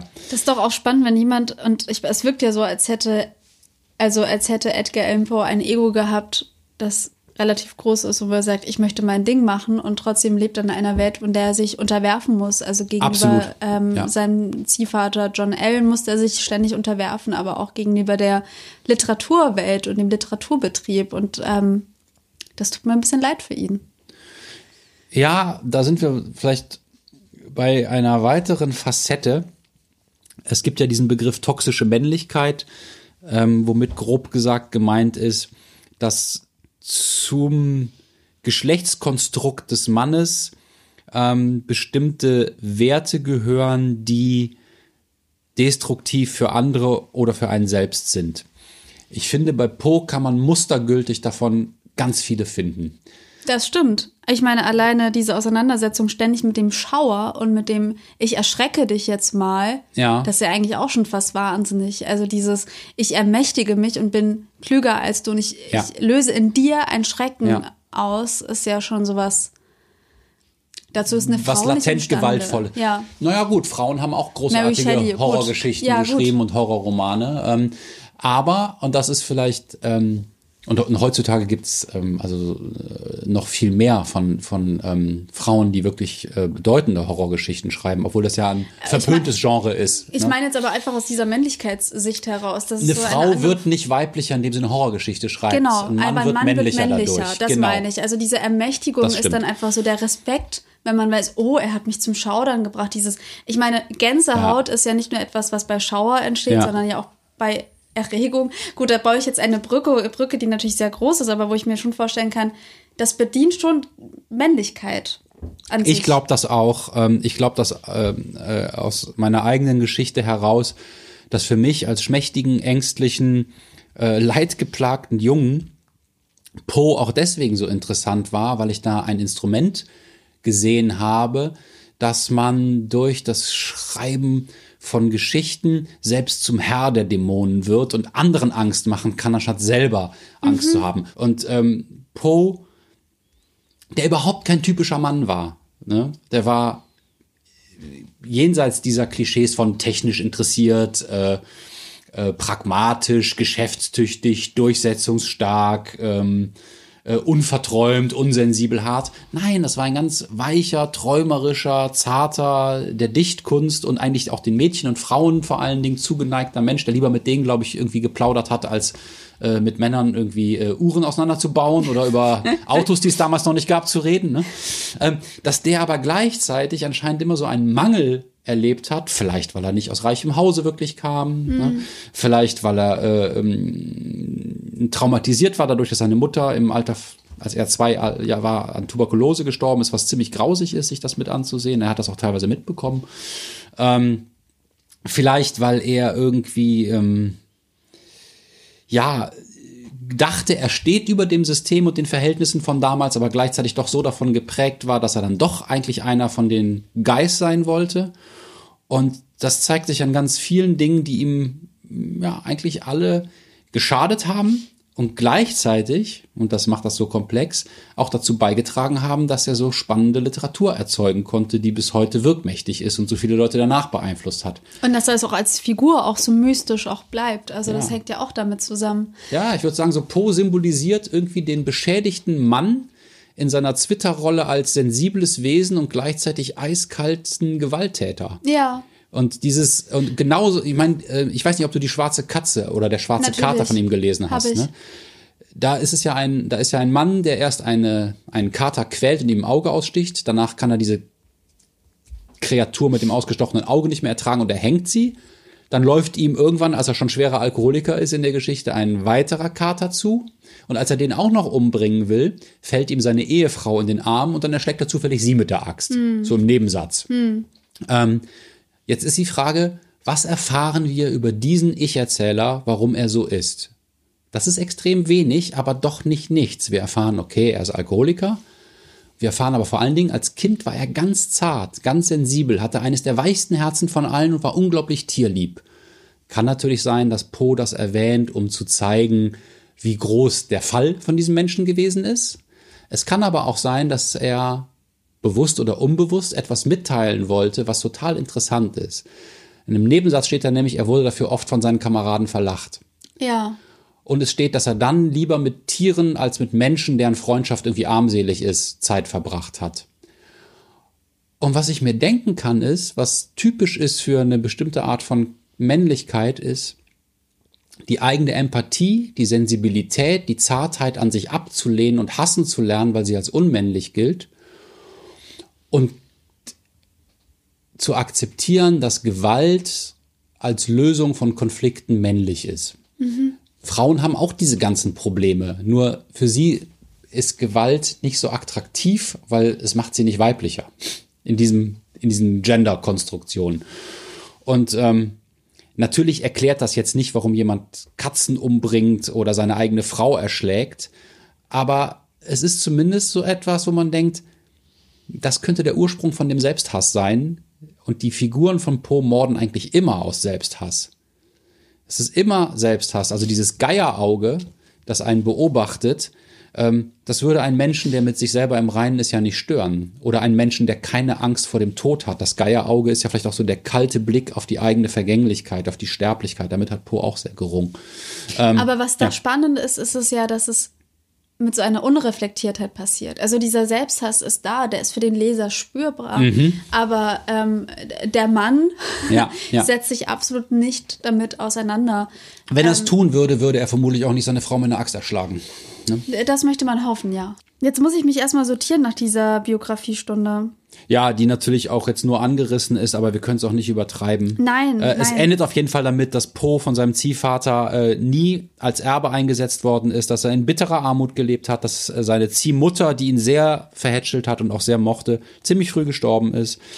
Äh, bei Poe sind die Frauen immer gestorben eigentlich. Dazu kommen wir auch gleich, wenn wir über die Frauensache reden. Ähm, auf jeden Fall hat er sich dann mehr schlecht als recht mit so Zeitungsjobs und seinen Gedichtbandveröffentlichungen ähm, durchgeschlagen und ähm, äh, ein prekäres Leben geführt. Die Schwierigkeit bei Poes Biografie ist, dass er selber so ein paar äh, Legenden über sich verbreitet hat. Er hat so ein bisschen an seiner an seinem Nachruhm schon gearbeitet. Da war er seinem großen Vorbild, zumindest seinem Vorbild aus Jugendjahren, Lord Byron, nicht ganz unähnlich, so ein schwarzromantischer Held. Ähm, und dass andere Leute über ihn auch ziemlich viel Mist erzählt haben, vor allen Dingen seine Gegner. Die haben ihn ähm, zum geisteskranken Vollzeitalkoholiker gemacht. Ähm, er ist ähm, als er gerade seine Jugendliebe, die verwitwet war, man, man muss mit der Jugendliebe anfangen. Also Ja. man, man, man muss erstmal anfangen, seine, seine, seine Lass uns mit der Liebe anfangen. Wenn, bevor wir wirklich, zum also Tod ist so- kommen, erstmal die das, Liebe das kurz ab. greift ja alles ineinander, wie in einer Ja. mega HBO-Serie. Und ich weiß nicht, warum es noch keine Edgar Allan Poe HBO-Serie, HP Poe-Serie darüber gibt. Wenn jemand gerade eine Netflix-Serie zu Edgar Allan Poe plant, Do it. ruft, ruft Anselm an. Bitte nicht. Macht's einfach. Ähm, seine erste Liebe, da war er, glaube ich, 14, war die Mutter eines Freundes, die war 30 und das war natürlich so ein jugendliches Schmachten, ohne dass da äh, was draus werden konnte. Äh, diese Frau ist relativ bald gestorben an einem Gehirntumor und war dann geistig umnachtet. Was ist mit den Frauen, die immer ständig also sterben? Erst, erst stirbt die Mutter, dann stirbt sein, seine, sein erstes Love Interest. Ja. Dann ähm, war er aber doch pragmatisch genug, sich relativ schnell auf eine neue, gleichaltrige Frau zu kaprizieren, die ähm, Sarah Elmira Royster, ich hoffe, ich spreche es richtig aus. Und die war durchaus auch ihm äh, geneigt. Die beiden haben zusammen musiziert, sie Klavier, er Flöte, man stelle sich das vor. Wie romantisch. Ja, und äh, sind spazieren gegangen, haben Händchen gehalten auf der Bank und so. Und ähm, er war eigentlich eine ganz gute Partie, er sah schmuck aus, die Zieheltern hatten ja auch Geld. Aber äh, als er dann an der Uni war und da so seine ersten Eskapaden gemacht haben, da sind sämtliche Briefe, die er an Sarah geschrieben hat, von den Eltern einkassiert worden und sie haben einen deutlich bodenständigeren Mann gesucht und sie mit ihm zwangsverheiratet. Als Poe dann also zurückkam, stand da äh, eine junge Frau mit einem neuen Mann, einem Herrn Shelton. Auf jeden Fall ähm, diese Sarah Elmira Royster, später dann Shelton nach der Heirat, war verwitwet, als Poe ähm, ja, seine eigene Ehefrau und große Liebe, wenn man das so sagen will, bereits an den Tod verloren hatte. Die ist im Alter von 16 gestorben. Er hat sie mit geheiratet, als sie 13 war. Sie ist mit 16 gestorben. Auch an Tuberkulose, genau wie seine Mutter. Und auch wie seine Ziehmutter, Frances. Also drei wichtige Frauen in seinem Leben sind an Tuberkulose gestorben. Äh, da trifft er sie wieder, äh, hatte gerade einen erfolgreichen Vortrag, entweder über Kosmologie oder über Muscheln, nee, über Muscheln nicht, äh, oder er hat seinen Raben deklamiert und äh, hat dafür auch relativ viel Geld bekommen für seine Verhältnisse. Und da tauchte diese Sarah wieder auf und ach, schau mal an, aus dir ist ja doch was geworden, du kleiner Dichter und so. Äh, da haben sie sich wieder angenähert und ähm, waren, glaube ich, auch schon verlobt und sie hat überlegt, heirate ich den Mann oder nicht, weil es gab schon so ein paar Gerüchte, so der Typ ist jetzt nicht so ganz ohne. ähm, da war er noch mal auf einer Vortragsreise in Baltimore und ist plötzlich völlig verwirrt äh, in den Straßen aufgefunden worden. Am 3. Oktober aufgefunden worden, vier Tage später im Krankenhaus gestorben. Ah, er hat ja. dann noch äh, unzusammenhängend geredet, hat das Wort Reynolds, Reynolds immer wieder gebrüllt. Ähm, man weiß nicht genau, wer, mit, wer damit gemeint ist. Es gab einen Südpol-Forscher, den er wohl mal getroffen hat und von dem er total beeindruckt war. Poe hat auch so Fantasiegeschichten über den Südpol. Also, ja, Wir Okay. kommen von Hölzchen auf Ja. Stöckchen. Auf jeden Fall ähm, ist er im, im Krankenhaus gestorben. Und ähm, alle dachten, okay, Alkoholvergiftung, er hat es endgültig übertrieben. Allerdings steht im Totenschein nichts von Alkohol und der Leichenbeschauer meinte auch, nee, so Anzeichen von Alkoholvergiftung oder so haben wir hier eigentlich nicht. Dann haben andere gesagt, ja, vielleicht irgendwie Diabetes oder ein Hirnschlag oder ähm, Tollwut, ist er vielleicht vom Fuchs gebissen worden. Dann gab es eine Theorie, es gab damals solche Wahlschlepper. Es war gerade Präsidentenwahl und die Leute wurden dann ähm, gepackt von denen, betrunken gemacht ähm, und dann hieß es, komm, hier, mach mal das Kreuz bei dem. Apropos betrunken, Poe ist auch mal besoffen im Weißen Haus aufgetreten, weil er ähm, einen Parlamentarierjob oder so, also im politischen Establishment bekommen sollte, weil er hatte immer wieder nette Leute, die ihm helfen wollten, hatte immer wieder Fürsprecherinnen und Fürsprecher. Und einer hat ihm so einen Job da besorgt und er tauchte im Weißen Haus auf und war leider out of control.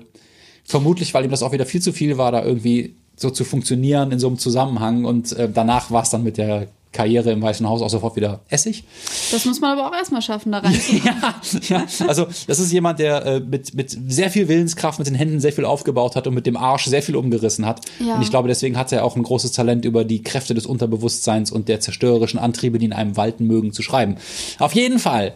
Äh, wir wissen nicht, woran er gestorben ist. Waren es die Wahlschlepper? Ist er vielleicht sogar umgebracht worden? Ähm, ist er vergiftet worden? Ähm, hat er sich selbst vergiftet? Ähm, er hat ein Jahr vorher schon mal einen Selbstmordversuch gemacht. mit Opium. Man muss wissen, damals gab es Opium in Ap Apotheke zu kaufen, so wie äh, heute Aspirin. Das heißt, man konnte da zu Hause mit experimentieren, wenn man das Geld hatte. Das hat Poe auch gemacht, wobei auch nicht in dem Maße. Ähm, also Poe war in seinem Leben viel mehr nüchtern als besoffen oder anderweitig druff. Der war schon meistens ziemlich ähm, fokussiert auf seine Arbeit, aber ähm, immer wieder ging es auch schief. Das merkt man ja alleine, wie kalkuliert die Geschichten sind. Also du musst dafür, wenn, wenn man ihm vertraut, indem wie er das sagt, wer das geschrieben hat, muss man ja extrem nüchtern dazu sein. Muss man halbwegs beisammen sein. Ja. Ich habe jetzt viel geredet. Ich denke, wir haben über den Tod gesprochen Ja. von ihm. Ähm, wir haben über äh, ein bisschen über toxische Männlichkeit gesprochen. Ähm, Gibt es noch andere Themen, die dich umtreiben? Wir haben es schon mal angerissen, ich habe es aber trotzdem mal aufgeschrieben. Schöne Frauenleichen. Ah ja. Nefeli, ich will's von dir wissen. Wie wirkt das Frauenbild in den Geschichten von Edgar Allan Poe auf dich? Würdest du den Mann heute canceln, weil er seine 13-jährige Cousine geheiratet hat? Und allgemein, was hältst du von diesen dämonischen Künstlern, ähm, die so, ja, irgendwie was Ungesundes haben, aber wo man dann sagt, ja, die haben so bedeutende Werke geschaffen, deswegen sehe ich denen das nach, dem Fassbinder, der total toxisch gewesen ist, Picasso, Dali, Burroughs, der mit Jungs äh, verkehrt hat äh, in, in äh, nordafrikanischen Städten, Polanski, vielleicht auch Michael Jackson, wir wissen es nicht. Äh, verzeiht die Kunst das? Verzeiht man Poe? Verzeihst du Poe? Gott, ist das eine lange Frage. Das sind auch mehrere Fragen, aber ja, eben, es sind ja mehrere Fragen auf einmal. Ähm, ich möchte erstmal auf das eine eingehen, dass er seine 13-jährige Cousine ähm, geheiratet hat. Ich möchte eigentlich dazu mich eigentlich gar nichts sagen, weil ähm, ich ich, ich finde ich find das anmaßend, da im, im Nachhinein was zu sagen. Ich bin bei diesem Altersunterschied sagen, bin ich immer so insofern skeptisch, dass ich mir denke, es ist ja eine private Sache. Da frage ich mich natürlich, wie war das für die 13-Jährige einfach? Ähm, wie fühlt man sich mit 13 Jahren, wenn man so einen älteren Freund hat? Ähm, wie sehr traut man sich, aus sich selber herauszukommen und auch die eigene Meinung zu sagen? Ähm, wie, wie funktioniert das mit Sexualität? Was insofern auch ein spannender Punkt ist, weil ich finde, in den Geschichten von Poe taucht das Thema Sexualität in den Geschichten, die ich gelesen habe, zumindest fast gar nicht auf. es gibt auch Leute, die behaupten, er sei impotent gewesen, aber ähm, das wird wo vermutlich nicht stimmen. Auch das ist äh, anmaßend. Spekulation, Genau, Spekulation. Spekulation. Was ich aber auf jeden Fall, und das ist entscheidend für das Frauenbild, wenn wir auch über toxische Männlichkeit geredet haben, die Frau wird nie begehrt. Die, also, ich habe Die häufig. Frau wird nie begehrt von Poe Nee. in den Geschichten. Nee. Nicht mit dieses lüsterne, ich will sie haben, sondern es ist häufig das Gefühl, dieses, da ist diese wunderschöne Frau Ja. und sie ist wahnsinnig klug und Ja. diese Schönheit macht, dass ich sie lange ansehen möchte. Aber es hat so was Zärtliches. Es hat Ja. schon, also man, es ist egal, er könnte auch neun Jahre alt sein und eine schöne Frau angucken. Es hat Ja. nicht diese erotische Energie. Dadurch finde ich das sehr sympathisch, weil ich mich als Frau nicht reduziert fühle. Ähm, Wenn du diese, diese Ich-Erzähler liest, die über Lygea oder Genau. Morella oder Berenice, na, das ist eine etwas fiese Geschichte, Ja. oder über äh, Eleonora schreiben, hast du das Gefühl, du fühlst dich als Frau nicht unangenehm berührt bei diesen Texten, absolut nicht. Ich habe das Gefühl, ich werde. weil sie eigentlich nicht grapschig sind. die sind, also ich glaube, Poe war vieles, aber er war nie ein Grabscher. Ähm, ich glaube, bei der MeToo. Ja, es gibt zumindest keine Berichte über seine Grabschereien. ich Äh, glaube, bei der MeToo-Debatte würde er gut davon kommen. Oh, oh, oh, oh, oh, oh. Und ich glaube, da geraten alle ins Kreuzfeuer früher oder später, wenn man nicht aufpasst. Also, ja, gut, aber ähm, so wie auch seine Geschichten wirken, ähm, ich hatte manchmal das Gefühl bei, also vor allem auch bei ähm, Ligea, was du mir auch immer gesagt hast, ich soll es mal lesen. Da, Weil er selbst das für seine beste Geschichte gehalten hat. Deswegen habe ich das empfohlen, ja. Ja, das ist spannend. Ähm, ich empfand das jetzt nicht so, als wäre es die beste Geschichte, aber es ist insofern eine spannende Geschichte, weil ähm, es geht am Anfang sehr lange, schon fast langatmig um diese Schönheit dieser Frau. Und es hat schon fast, als wäre dieser, als wäre er dieser Schönheit und dieser Klugheit der Frau unterlegen. Und das Gefühl, einer Frau unterlegen zu sein, ähm, Hat man als Kind seiner Mutter gegenüber. hat man als Kind der Mutter gegenüber und auch so fühlen sich die Geschichten bei ihm an. Mhm. Ja, die ja. Frauen sind immer schon Mächtiger. mächtiger, unerreichbarer. N- auch physisch nicht greifbar. Er ist eigentlich total abhängig von denen. Er ist total, genau, er ist wie so ein kleiner Junge, der da. Also der Ich-Erzähler Ja. und vielleicht war auch der Poe auch selber abhängig von Vielleicht Frauen. kennt ne? er es auch gar nicht anders. Ja. Also auch diese, ich meine, er war jetzt erstmal diese Mutter verliebt, also nicht in seine eigene, sondern die Mutter des Schulfreundes verliebt und sowas. Dann hat er diese 13-jährige ähm, äh, Cousine und sowas. Das sind alles, da ich, das ist jetzt auch nur Mutmaß. Und ich meine, ich weiß es natürlich nicht, aber ähm, da wird eine zarte Seite gekennzeichnet, ähm, die für mich beim Lesen, wenn ich jetzt, äh, ich finde es jetzt doof zu sagen, ich lese als Frau, aber ähm, Ich als Frau. ich als Frau, ähm, ich, ich fand, das war eine schöne Sensibilität und ich ähm, hatte das Gefühl, auch oft, wie er die Frauen erzählt oder beschreibt, bevor er sie tötet oder so, bevor er sie sterben lässt. Ähm, so wäre ich auch vielleicht gerne beschrieben worden, auf eine gewisse Art. Das hat so etwas Anmutiges. Ja. Aber ist nicht dieses, die Frauen auf so ein Podest stellen, die Vorstufe von etwas Gewaltvollem? Nämlich, indem man ein kleines irdisches Geschöpf, wie du es bist, wie ich es bin, ähm, überzieht mit der Pracht der Äonen, dem hyazinthenen Haar und der unglaublichen Weisheit und der Klugheit. Da bahnt sich doch schon an, dass das enttäuscht wird, wenn man eigentlich in der Realität mit diesen Menschen zusammen wäre. Nee, eben nicht. Bei Poe bahnt es sich einfach nur an, dass man weiß, okay, die wird jetzt bald sterben und es wird bald ja, hässlich werden. ja, weil nämlich, weil nämlich dieses Ideal auf der Erde, so wie sie ist, nicht zu verwirklichen und nicht lebensfähig ist. Ja. So wie der Po vielleicht selber auch eine Seite in sich hatte bei aller Vitalität, die gar nicht so richtig lebensfähig war, weil er eigentlich keine irdische Liebe gesucht hat, sondern eine, die alle Wunden heilt, die die Angst vor dem Tod vergessen macht, die einen immer jung und schön und selbstbewusst sein lässt. Eigentlich vielleicht das, was sich ein Kind wünscht, in der Symbiose mit der Mutter oder auch dort erlebt und ähm, was eine Erwachsenenbeziehung nicht hergeben kann, höchstens vielleicht für kurze Momente. Und er hat was gesucht, was immer zur Enttäuschung führt. Du hast ja gesagt, er hatte irgendwie nicht viel Glück mit Liebesbeziehungen. Da würde ich sagen, ähm, er hat das Unglück kultiviert, weil er ähm, die Maßstäbe so verrutscht hat, dass sie jenseits einer normalen Beziehung immer waren. Das liest man auch in den Geschichten und das sieht man auch in seinem Ja. Leben. Ja, das stimmt. Das finde ich extrem spannend. Ja. Also ich fand diese, Er ist halt ein Romantiker, der, der, der massivsten Sorte in diesem Punkt, Ja. was auch was sehr Ungesundes hat, weil ich finde nicht nur, dass man dadurch selber viel Leid auf sich zieht, sondern dass man auch den Frauen, denen man dann im realen Leben begegnet, natürlich immer letzten Endes nicht gerecht wird, sondern eigentlich total ungerecht mit ihnen umgeht, weil entweder verklärt man sie zu etwas, was sie nicht sind, dann müssen sie als Krückstock für eigene emotionale Mängel herhalten, oder man ist wütend darüber, dass sie dieses Versprechen, das man sich von ihnen gemacht hat, was sie gar nicht selber geben, nicht einhalten. Und dann müssen sie sterben. ja, da müssen sie leider sterben. Und Elisabeth Bromphon, die dieses Buch Over Her Dead Body, also nur über ihre Leiche geschrieben hat, was Simone Buchholz in der letzten Podcast-Folge erwähnt hat, die hat auch viel über Poe geschrieben und hat auch natürlich die äh, Frauenleichen bei Poe untersucht. Ich glaube, das Ich habe es allerdings auch. nicht gelesen bisher. Ich, ich würde es gerne lesen, weil ich finde das extrem spannend, ähm, dies, dieses, Oh, diese da Darstellung. muss ich noch kurz erwähnen, ja, bitte. bevor ich eine weitere Frage an dich abfeuere. Ja, D.H. Lawrence, auch ein bekannter britischer Schriftsteller, hat ähm, über amerikanische Literatur und damit auch über Poe geschrieben. Und er hat etwas geschrieben über Poe, dass der so die Ekstase gesucht hat und auch mit seiner Cousine, die er geheiratet hat, die so wunderschön singen konnte und die auch sehr, sehr schön gewesen sein muss, so ein engelsgleiches, jugendliches Geschöpf und äh, die an Tuberkulose gestorben ist. Und D.H. Lawrence sagt, was äh, vielleicht eine böse Unterstellung ist, dass Poe die so motiviert hat, immer so zu singen, weil er dadurch totale Lust gewonnen hat. Also mehr als durch vielleicht realen Sex. Und dieses Singen ist aber schlecht für die Lunge oder für Menschen, die eine etwas äh, weniger robuste Gesundheit haben, dass Tuberkulose dadurch irgendwie erzeugt oder verstärkt wird. Und einmal muss sie wohl gelungen, gesungen haben, nicht gelungen, Gelungen. gesungen haben und hat dann Blut ausgespuckt. Und das hat Poe total mitgenommen, weil sein wundervoller, schöner Engel in dem Moment dieser höchsten Ekstase, wo sie so singt und er liebte Musik sowieso und seine Sprache ist auch sehr musikalisch, äh, plötzlich den Tod wieder zeigt.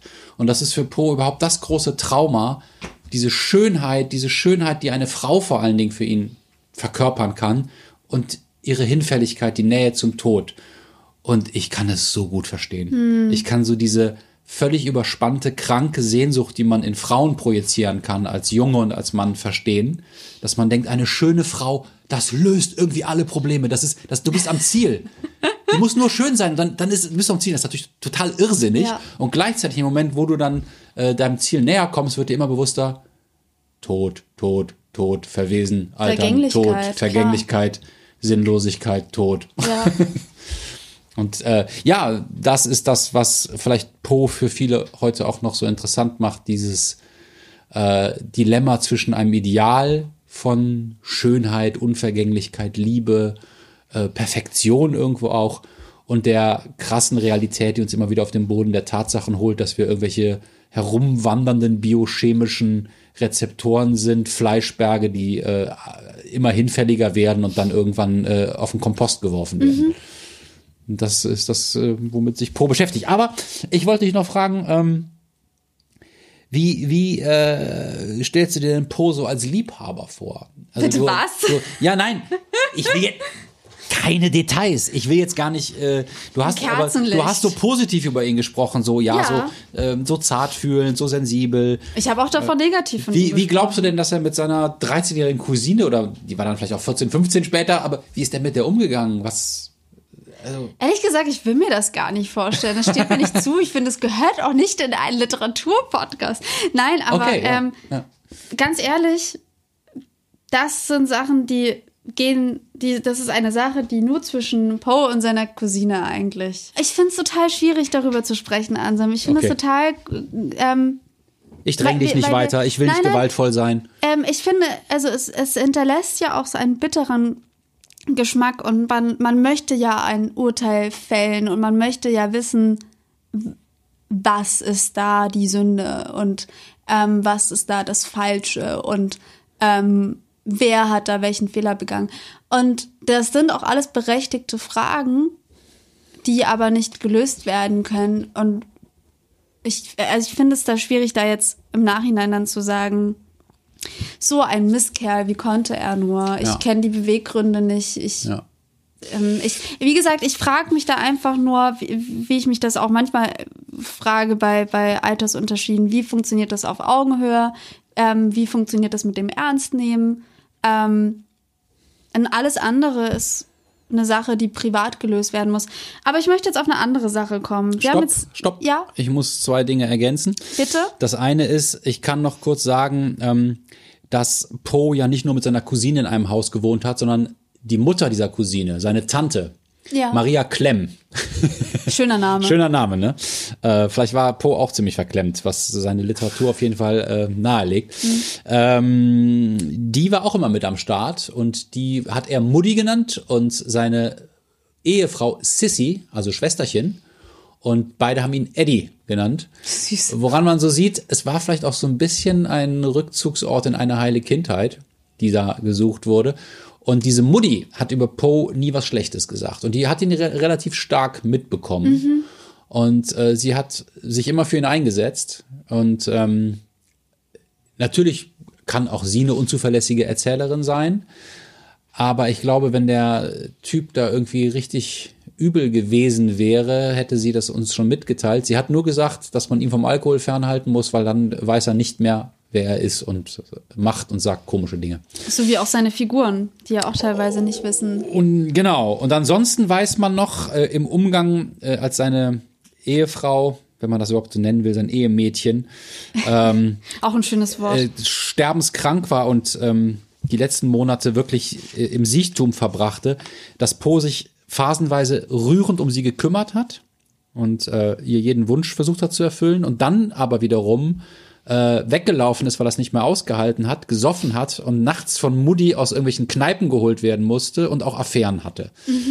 Ähm, bei diesen Affären, da weiß man jetzt nicht, ja, impotent, ja, nein, was, auf jeden Fall hat Poe immer die schöne Frau gesucht. So ein bisschen Casanova-mäßig. ja. Ein bisschen getrieben. Das kann ich noch beisteuern, ja. Dann kommen wir zu dem anderen Thema. Also du würdest ihn nicht canceln heute, du, wenn, Po- du würdest mit, wenn Poe eine Lesung erstattet hätte, nicht mit Demoschildern davor stehen, Das wüsste ich jetzt auch nicht. Das hängt davon ab. Also wenn ich weil er war noch oben rein reaktionär. Das haben wir noch gar nicht besprochen. Ja. Er hat zum Beispiel die Sklavenhaltung für durchaus äh, naturgegeben Stimmt. verteidigt. Ach Der hat sich Gott. zwar nicht, nicht groß dafür interessiert, aber irgendwann hat er mal so, er fand Demokratie eher so. Aber das ist doch jetzt auch gemein. Ist es nicht Ja. auch schwierig von heutigen Maßstäben, das jetzt einfach drüber zu stülpen und zu sagen, so, so wir sind jetzt alles bessere Natürlich, Menschen? natürlich, wir sind heute bessere Ähm. Menschen, aber äh, selbst für damalige Verhältnisse war Poe schon eher so äh, sehr gestrig. Er hat, er hat angeeckt und er wollte anecken und er lebte Ja, im Gestern okay, und okay. im Er- Morgen er wollte vor und gleichzeitig besonders im sein. Heute. Ne? Ja, genau, er wollte du meinst, besonders du meinst, er war eher so ein äh, provoz provozierender Rebell als ein ernsthafter Konservativer. Das glaube ich schon. Oder reaktionär. Also ich fand den Kommentar von, von dir ganz passend, dass man ihm hätte keinen Twitter geben sollen. Das wäre so ein bisschen wie Trump. Also wahrscheinlich, Also jetzt, also, also, okay, Poe und Trump auf eine Stufe zu springen und das anhand von Twitter, das ist schon krass. Vielleicht hätte er auch immer nur so blumige Verse abgesondert. das glaube ich nicht. Nee? Nee, das wäre nicht seine. Meinung genau. gesagt. Ja, genau. Ja. Glaube glaub ich schon. Der hätte, der hätte irgendwelchen Scheiß fabriziert. Ich wollte auf eine Erzählung zu, also zu, ähm, Ja. so zurückkommen, die, die ich spannend fand, weil ich erstmal dachte, was ist das denn für ein Scheiß? Das ist ja weder schauerig noch ist es irgendwas. ähm, und dann habe ich die nochmal gelesen und dann hat die mich dann doch irgendwie berührt. Und zwar Der Mann der Menge. Oh, das ist doch eine ganz tolle Geschichte. Ja, aber am Anfang war ich so, wo ist hier der Schauer? Oder Weil was am- soll das, ja? Ja, genau. Du hast was anderes erwartet. Ich habe was anderes erwartet. Also wir haben ja vorhin über die Erwartungshaltung geredet und wenn man Poe liest, dann ähm, es gibt natürlich, also jeder, der Schauer liebt, der wird da befriedigt. Es gibt Geschichten, die coole, interessante Wendungen haben. Es gibt aber auch Geschichten, die so ein bisschen ruhiger erzählt sind. Ähm, und der Mann der Menge ist so eine ähm, Geschichte, auf die ich zurückkommen möchte, die ich auch ähm, herzlichst empfehle. Ähm, es ist, also sie spielt in London und es ist auch wieder Das war damals die größte Stadt der Welt, glaube ich. Oder der, der westlichen Welt. Also viel, es gab, New York war viel kleiner. Ah, okay. Das wusste ich zum Beispiel nicht. Ähm, es ist wie so oft bei Poe eine Ich-Erzählung. Und die Hauptfigur ähm, guckt durch die Straßen Londons und sieht plötzlich einen Mann und ist von, fasziniert von diesem Ausdruck des Mannes, ähm, weil da so viel in diesem Gesichtsausdruck steckt. Und weil er mit nichts zu tun hat, was er sonst bei den Leuten in Klassen einteilen kann. Der, der ist ja so, so soziologisch unterwegs und Ja. sagt, die Leute sind Angestellte, die Leute sind äh, Großbürger, die sind Kapitalisten. Genau. Das sieht er ja alles. Ja, Aber und bei er dem macht kann er's schon diese sagen. Gruppen fest. Also er Ja. macht schon so, alle Menschen Ja, sind im Grunde gleich. Ist schon dieses Großstadt-Feeling, das da Genau. aufkommt. Ja. Ähm, was ja heute noch sehr modern ist. Und ähm, er verfolgte ihn relativ lange, also über 24 Stunden, eigentlich schon nahezu 48 Stunden. Völlig manisch ist das doch, ne? Genau. Menschen so lange zu verfolgen. Also voll anstrengend. Wie macht man das mit Pinkeln oder Ja, sowas? Ähm, Snacks essen. Geht gar nicht. Und dann begleitet, also wer beobachtet irgendwie in Kneipen geht und durch die Straßen flaniert und so. Und dann irgendwann kommt aber diese er, nahezu Erschütterung, weil er merkt, dieser Mann, den er verfolgt, der hat gar kein Ziel. Der läuft einfach nur, ohne anzukommen. Mhm. Und dadurch, dass der Mann nicht ankommt, hat der Verfolger, also die Ich-Figur, auch kein Ziel. Und Ja. also hat die, die Verfolgung keine größere Bedeutung. Und die Geschichte hat auch kein Ziel. dadurch, Nee. ne? Und deswegen beim ersten Lesen dachte ich, hä, was ist das denn? Mhm. Also so, was ist jetzt? Ich dachte die ganze Zeit, der holt jetzt einen Dolch raus und er, also und Ja. tötet jetzt einfach den Mann, so. Und habe schon die ganze Zeit drauf gewartet, so wie wird er ihn jetzt töten? Wird er ihm ein Auge rausstechen? Und dann war es aber so eine sanfte Enttäuschung, die ich ähm, auch schon schauerlich fand, weil die auch ein bisschen so über das Großstadtleben erzählt. Dieses, ähm, man, also wie der Titel sagt, der Mann der Menge. Man ist Teil dieser Masse. Ähm, man ist vielleicht nicht immer einer Gruppe zugehörig und man denkt, man verfolgt ein Ziel, aber hat keins. Selbst wenn man denkt, man. Also ich kenne es zum Beispiel von mir selber, dass ich mir ganz oft denke, boah, nimm mir eine Entscheidung ab, sag mir, was ich tun soll. Ähm, gib mir, also ich würde am liebsten auch jemanden haben, den ich verfolgen kann. Mhm. Ja, dann Den- hätte ich was zu tun. Dann hätte ich was Und wenn zu tun. der Verfolgte aber auch kein Richtig. Ziel hat, dann bin ich ja wieder auf mich selbst Genau. zurückgeworfen. Das fand ich eine sehr schöne Erzählung. Ja, dazu möchte ich noch äh, beisteuern, dass ähm, dieser Mann in der Menge ja von dem Ich-Erzähler auch als Verbrecher identifiziert wird, ohne dass er genau sagen kann, warum er das glaubt. Er glaubt, dass er so ein schlechtes Gewissen hat, dass er es nicht aushält, mit sich alleine zu sein und immer in der Menge bleiben muss. Einmal, um nicht erkannt zu werden, vielleicht von der Polizei, aber einmal, um auch nicht mit sich allein sein zu müssen. Was Und ja einfach nur eine Selbstenttarnung im Grunde Genau, ist. weil dadurch der Ich-Erzähler ja auch wieder was über sich verrät. Ja. Und das sind so, das sind so spannende Doppelbödigkeiten bei Poe. Und ich finde es irgendwie ganz toll, dass das immer wieder schafft, äh, dieses effekthascherische und auch auf den Effekt hin komponierte Erzählen zu verbinden mit wirklich anspruchsvollen Gedanken und Doppelbödig- und Dreifachbödigkeiten, Ja. die, die äh, literarisch hochgradig interessant sind und das in einer Sprache, die vielleicht heute ein bisschen altbacken und manchmal auch ein bisschen manieriert und schwülstig und so ein bisschen sehr gelehrt auch daherkommt, ähm, aber die trotzdem auch eine Kraft hat und auch poetische Bilder erzeugt. Ähm, ich wollte dich noch fragen, ob es dir auch so gegangen ist wie mir jetzt. Ich habe äh, jetzt so ja 15 Geschichten noch mal wieder gelesen. Es ist mir wieder so gegangen wie als wirklich kleiner Junge und als junger Mann, dass ähm, auch wenn mir manches heute pubertär vorkommen mag bei Poe, ähm, so eine Intimität beim Lesen entsteht bei diesen Ich-Erzählern. Die, die- dieser Mann in der Menge zum Beispiel, wenn der da behaglich seine Zeitung liest und gerade von einer Krankheit äh, genäst oder wie nennt man das überhaupt? Gen genießt, genast, genost Auf jeden Fall genießt. genießt, ja, auf jeden Fall genießt. Ähm, und, und so sich in so einer angenehmen Wachheit befindet, wo er neugierig seine Umgebung taxiert. Und Poe erzählt das so durch diesen Ich-Erzähler. Da habe ich das Gefühl, ich bin ganz nah da dran und das spricht mich unglaublich an. Ja. Und es ist mir auch relativ egal, worüber der erzählt. Diese ganze Art ist mir unglaublich charismatisch. Ich würde gar nicht sagen, dass mir alles an diesen Poe-Erzählern sympathisch ist. Manches ist ja auch total abartig und so. Ähm, aber ich bin immer sofort mit denen. Das ist wie bei einem guten Buch oder bei einem guten Film, dass man sagt, mach was du willst, ich gehe mit dir bis zum Ende. Ja. Und das schafft Poe irgendwie immer wieder. Und ich wollte dich fragen, ob es dir auch so geht. Mir ging es auch so. Und das, dann scheint ja seine Manipulationstricks scheinen ja doch irgendwie zu Und verfangen. deswegen was ist hasse das? ich es. Deswegen Ja. ärgert es mich noch mehr, weil man sich denkt so, es ist alles eine mathematische Formel und sie funktioniert auch noch. Oh, Oh Gott, und die wird irgendwann dann so von so Computern nachgestellt und dann brauchen wir keine Schriftstellerinnen und Schriftsteller mehr. du, das ist war Weil wirklich, Po, also, po, die Po-Maschine. die Po-Maschine. Ich dachte wirklich, man, ach, das ist echt gemein. Wie findest du das eigentlich, dass da immer irgendwelche griechischen Zitate oder dann hier den Gorgias, da irgendwie ein Buch, das in der damaligen Zeit populär war? Ich mache das, als gute Leserin so, dass ich es einfach ignoriere. Also, also eigentlich manchmal- nervt das doch, oder? Ja, es nervt total, weil ich mir denke, du möchtest, Jetzt sagt du, endlich. du möchtest, du möchtest in deinem im 1820 jetzt schon, dass ich die Google raushole und Ja. das dann einfach, äh, wahrscheinlich wusste er schon damals, irgendwann wird es eine Zeit Suchmaschine geben namens Goggle Ja. und dass ich das dann nachsuche, Ja. Google und dann, äh, aber ich mache es nicht und äh, ich, ich verwehre ihm. Ähm, ich, ich denke mir so, du- okay, du gibst mir hier, ein, du wirfst mir ein Puzzlestückchen zu, wie so, so einem Hund Leckerli, aber weißt was, ich nehme es noch nicht mal. Ja, ja, ja. Also ich, ich finde das eine zwielichtige äh, Attitüde von ihm. Ich habe das Gefühl, es ist auch, auch wieder so was Angeberisches, um zu zeigen, guck mal, ich bin gebildet.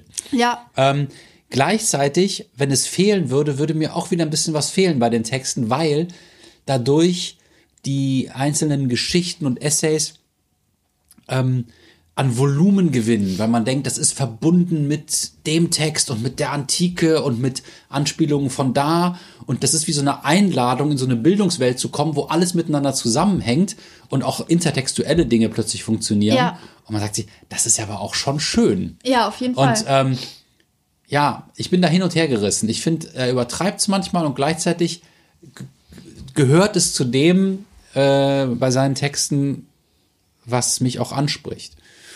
Wie, wie so viele seiner Schwächen eigentlich auch seine Stärken sind. Das ist ja das Irre bei Poe. Wenn man, wenn man zum Beispiel die toxische Männlichkeit rausnähme oder äh, dieses abhängige Frauenbild, da würde ja was fehlen. Ich habe jetzt noch zwei, drei Punkte, die ich ansprechen möchte und dann finde ich, sind wir eigentlich auch schon am Ende. Ja, dann sind wir schon am Dann Ende. das, das reicht ja auch mal. das soll reichen, ja. Zum einen ähm, möchte ich jetzt einmal noch mal empfehlen, ähm, wer sich jetzt für die Poe-Geschichten interessiert, es gibt von DTV äh, eine neue Ausgabe. Ähm, die machen die fünf Bände von Charles äh, Baudelaire, der Poe ins Französische als erstmalig übersetzt hatte. Und ähm, diese, diese Bände werden jetzt gerade neu übersetzt von Andreas Nohl. Ähm, sehr schöne Ausstattung. Können wir nur empfehlen. Ich war, ähm, ich habe das sehr gerne gelesen. Ich habe das lieber gelesen als jetzt die alten Sammelbände, die du mir auch ausgeliehen hattest. Ähm, Die sind auch näher am Original. Ja, das meintest du, die, genau. Die halten sich näher an, an den wirklich, an den Sinn der Worte von Poe. Eignet sich auch bestimmt super als Geschenke. Halloween ist jetzt gerade Halloween-Geschenk, ja. Halloween-Geschenk. Und dann habe ich noch zum Schluss ein kleines Spiel mitgebracht. Das Mhm. gab's hier noch nie. Ein Spiel in unserem Podcast. Okay, ein Spiel, Nifeli. Richtig. Ähm, Poe ist ja mittlerweile überall und ähm, ich habe so ein Spiel äh, gefunden im Internet, dass da gibt es Zitate und du musst dann immer rausfinden, ist das Zitat von Edgar Allan Poe oder ist es von einer Emo-Band? Oh ja, oder von einer Black Metal Band oder Ja, Gothic genau. oder so. Ich reich das ist auf jeden Fall ein, ein starker Einfluss gewesen. Auf jeden Fall. Und Mhm. ähm, auch wenn ich, also ich kann auch noch mal die South Park Folge ähm, empfehlen. Empfehlen, da, ja. da geht es nämlich auch um genau darum, die Einflüsse von Edgar Allan Poe und wie diese äh, Gruppierungen von, von jungen Leuten ernst genommen werden. Ich reich dir mein Handy rüber. Okay. I stand amid the roar of a surf-tormented shore. Das ist von Edgar Allan Poe. Kannst du mal, das bin ich mir Das ziemlich ging sicher. schnell. Ich weiß Ja, nicht. du hast recht. Ja, natürlich. So, nächste Frage. Come, let the burial rite be read, the funeral song be sung, an anthem for the queenless dead that ever died so young. Das ist nicht von Poe, das ist vielleicht von Dashboard Confessional. Das ist, für mich könntest du auch gerade einfach nur. Nee, es ist von Poe. Nein! Doch, wirklich. Schon an der Nase rumgeführt. Und zwar aus welchem Gedicht? Da stand, es ging zu schnell. Ah, okay. Jetzt musst du jetzt hier schnell, schnell, schnell, schnell. Ja, ja. And all of the corpses walk step by step to the rhythm of their once beating heart. Hm. Das kommt, glaube ich, aus den Hawthorne Heights. Was zur Hölle? Warum weiß er das? Und Ich weiß ist auch das noch nicht. richtig. Ich weiß das nicht, das sind Intuitionen. So, hier. Lay still like the dead, from the razor to the rosary. We could love, lose ourselves and paint these walls in pitchfork red. Das ist selbst für Poe ein bisschen zu unsubtil. Das ist nicht von ihm. Okay, ich sag einfach, es ist My Chemical Romance, weil es die einzige Band ist, die ich hier auch kenne. Und Okay. ich liege richtig. Jawohl. Also Endlich. 1-1 bisher. 1-1. Was haben wir hier? So this is continuous happiness. You know, I always imagined something more. Das ist auch nicht von ihm. Hätte ich 30 jetzt auch nicht Seconds to. Mars vielleicht. Also das Wort Happiness alleine. Ale Alexis on Fire. Alexis on Fire. Guck mal, hier. And all I loved, I loved alone. Das ist von Poe. Ich glaube, das ist eines seiner ersten Gedichte, nämlich das heißt Alone. Das hat er mit 16 oder so geschrieben. Und da, da ist es wichtig, dass er sich da schon so als totalen lonesome Cowboy darstellt, also als Loner, weil das ist dieses romantische Selbstbild irgendwie aus allen Zusammenhängen rausgefallen, von den Musen geküsst, von den Frauen angezogen, vom Schicksal verraten, bla bla blub. Das ist, glaube ich, im Enneagramm die 5, dieser Typus. I felt that I breathed an atmosphere of sorrow. Ja, das könnte von ihm sein, Ja, muss ne? aber nicht. Okay, ich mach's trotzdem mal. Ist ein bisschen zu plump. Und das ist aber von ihm. Das ist von ihm, ja. Manchmal hat konnte er auch Gerade die plump. frühen Gedichte waren auch teilweise recht konventionell und. Jetzt kommt das platt. vorletzte. And you want to be dressed in poetry, but imagery doesn't fit. Das klingt nicht nach Poe. Nee.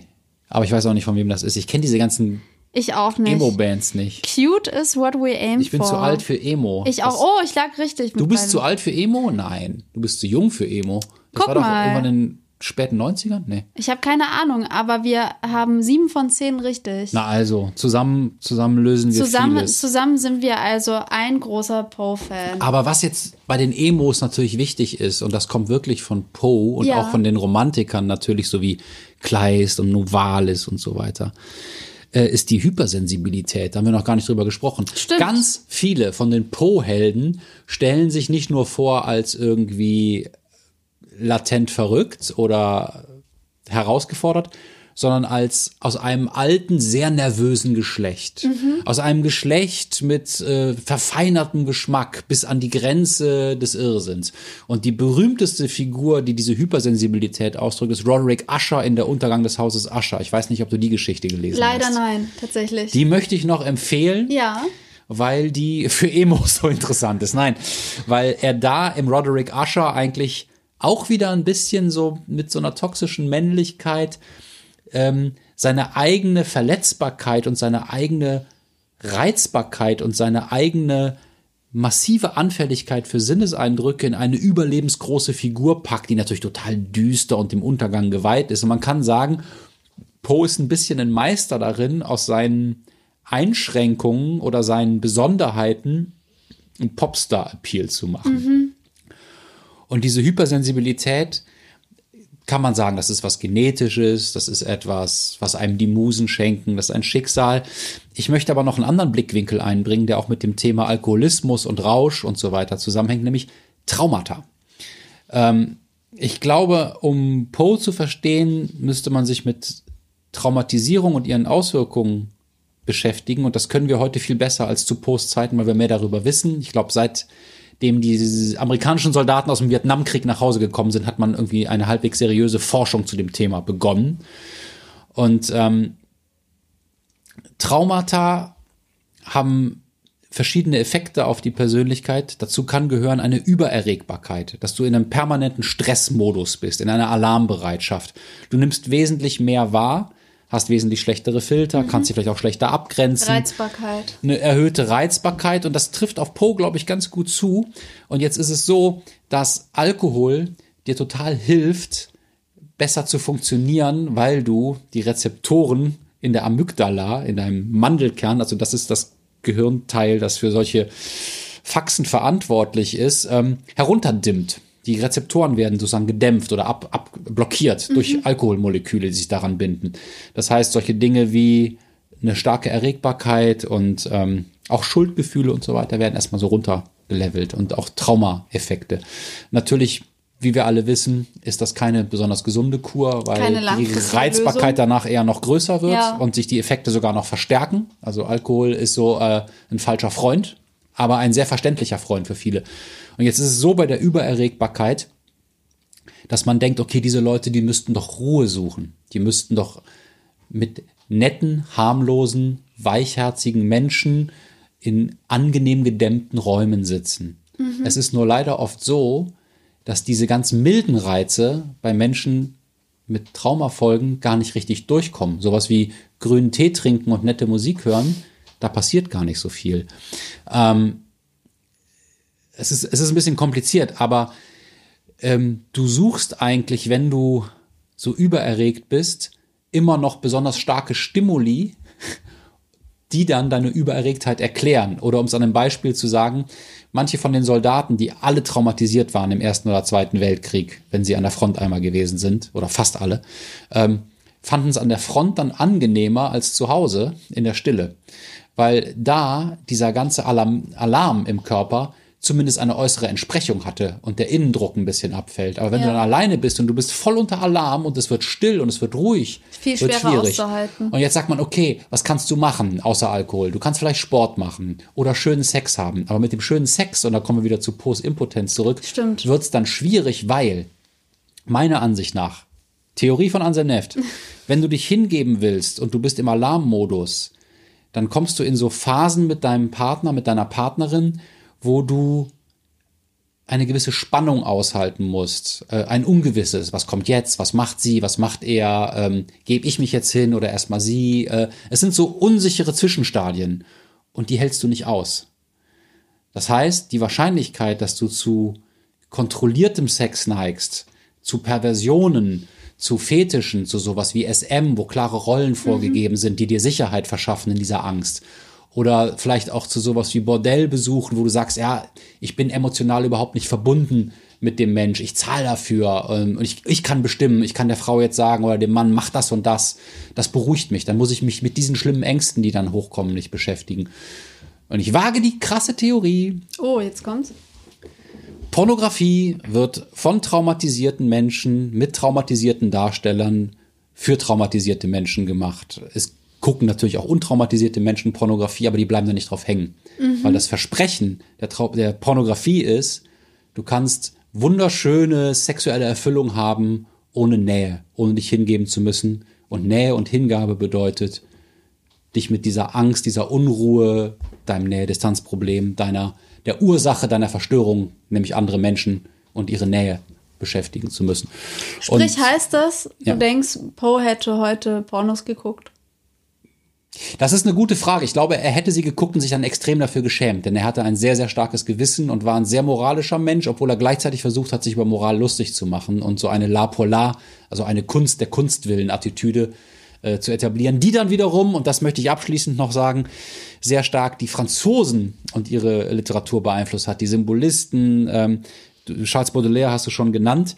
Ähm, Poe war in den USA, als er gestorben ist, zwar schon irgendwie eine Nummer, aber er wäre in Vergessenheit geraten, weil äh, sein Nachlassverwalter war ein Rufus Wilmot Griswold, ein Puritaner und Reverend, ein bigotter Mann, ein äh, aus Poes Sicht drittklassiger Literat, der es nie verwunden hat, dass Poe ihn kritisiert hat und der den Nachruf schreiben sollte und den Nachlass verwalten sollte.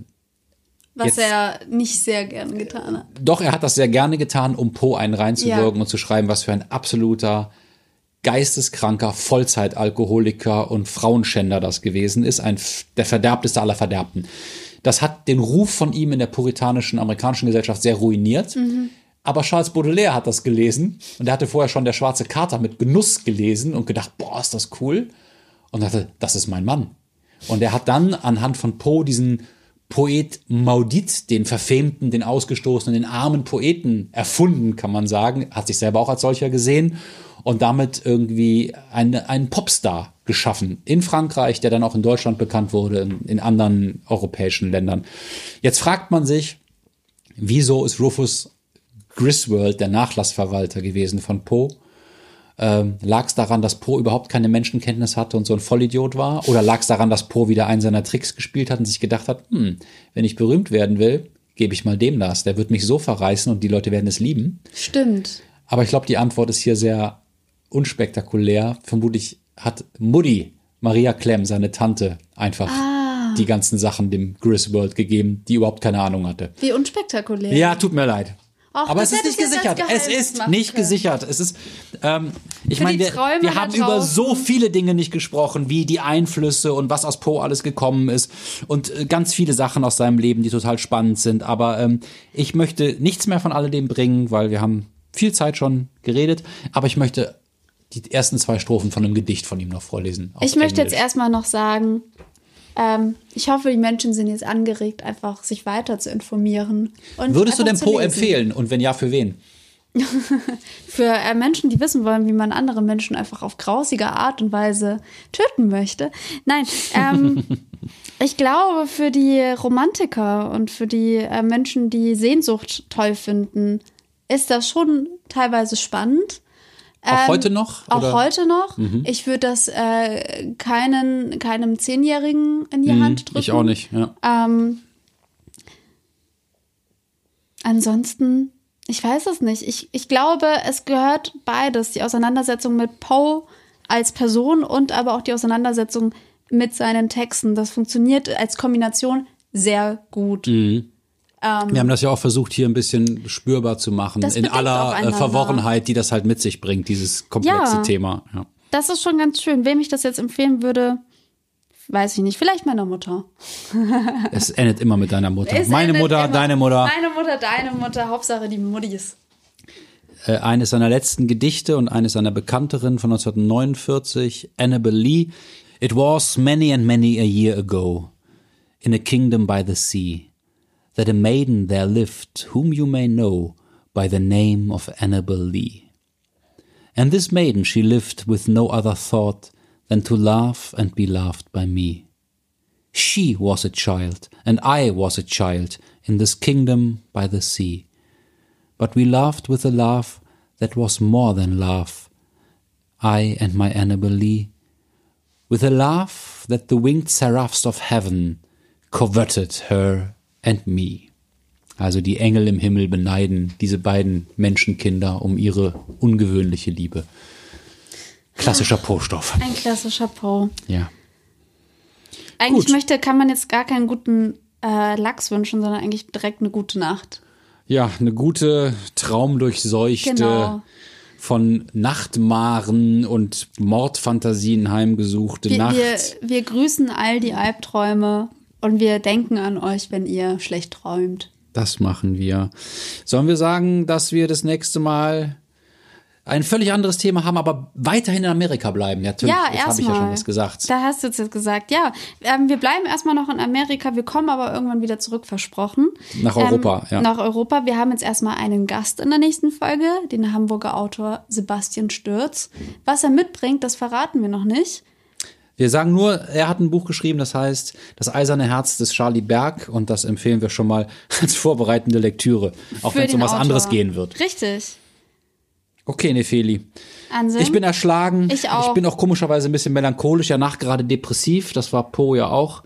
Ich habe viel, ich habe viel gelernt heute. Das ist schön. Ich auch. Aber alle Erkenntnis führt nur zur Erkenntnis. Dass man nichts über Poe weiß. Nein, alle Erkenntnis führt nur zur Erkenntnis einer letzten schrecklichen Gewissheit. Das ist auch so ein Satz von Po. Tod, Elend, Verderben und vielleicht doch ein Leben danach. Ich weiß es nicht. Tschüss, Nefeli. Tschüss.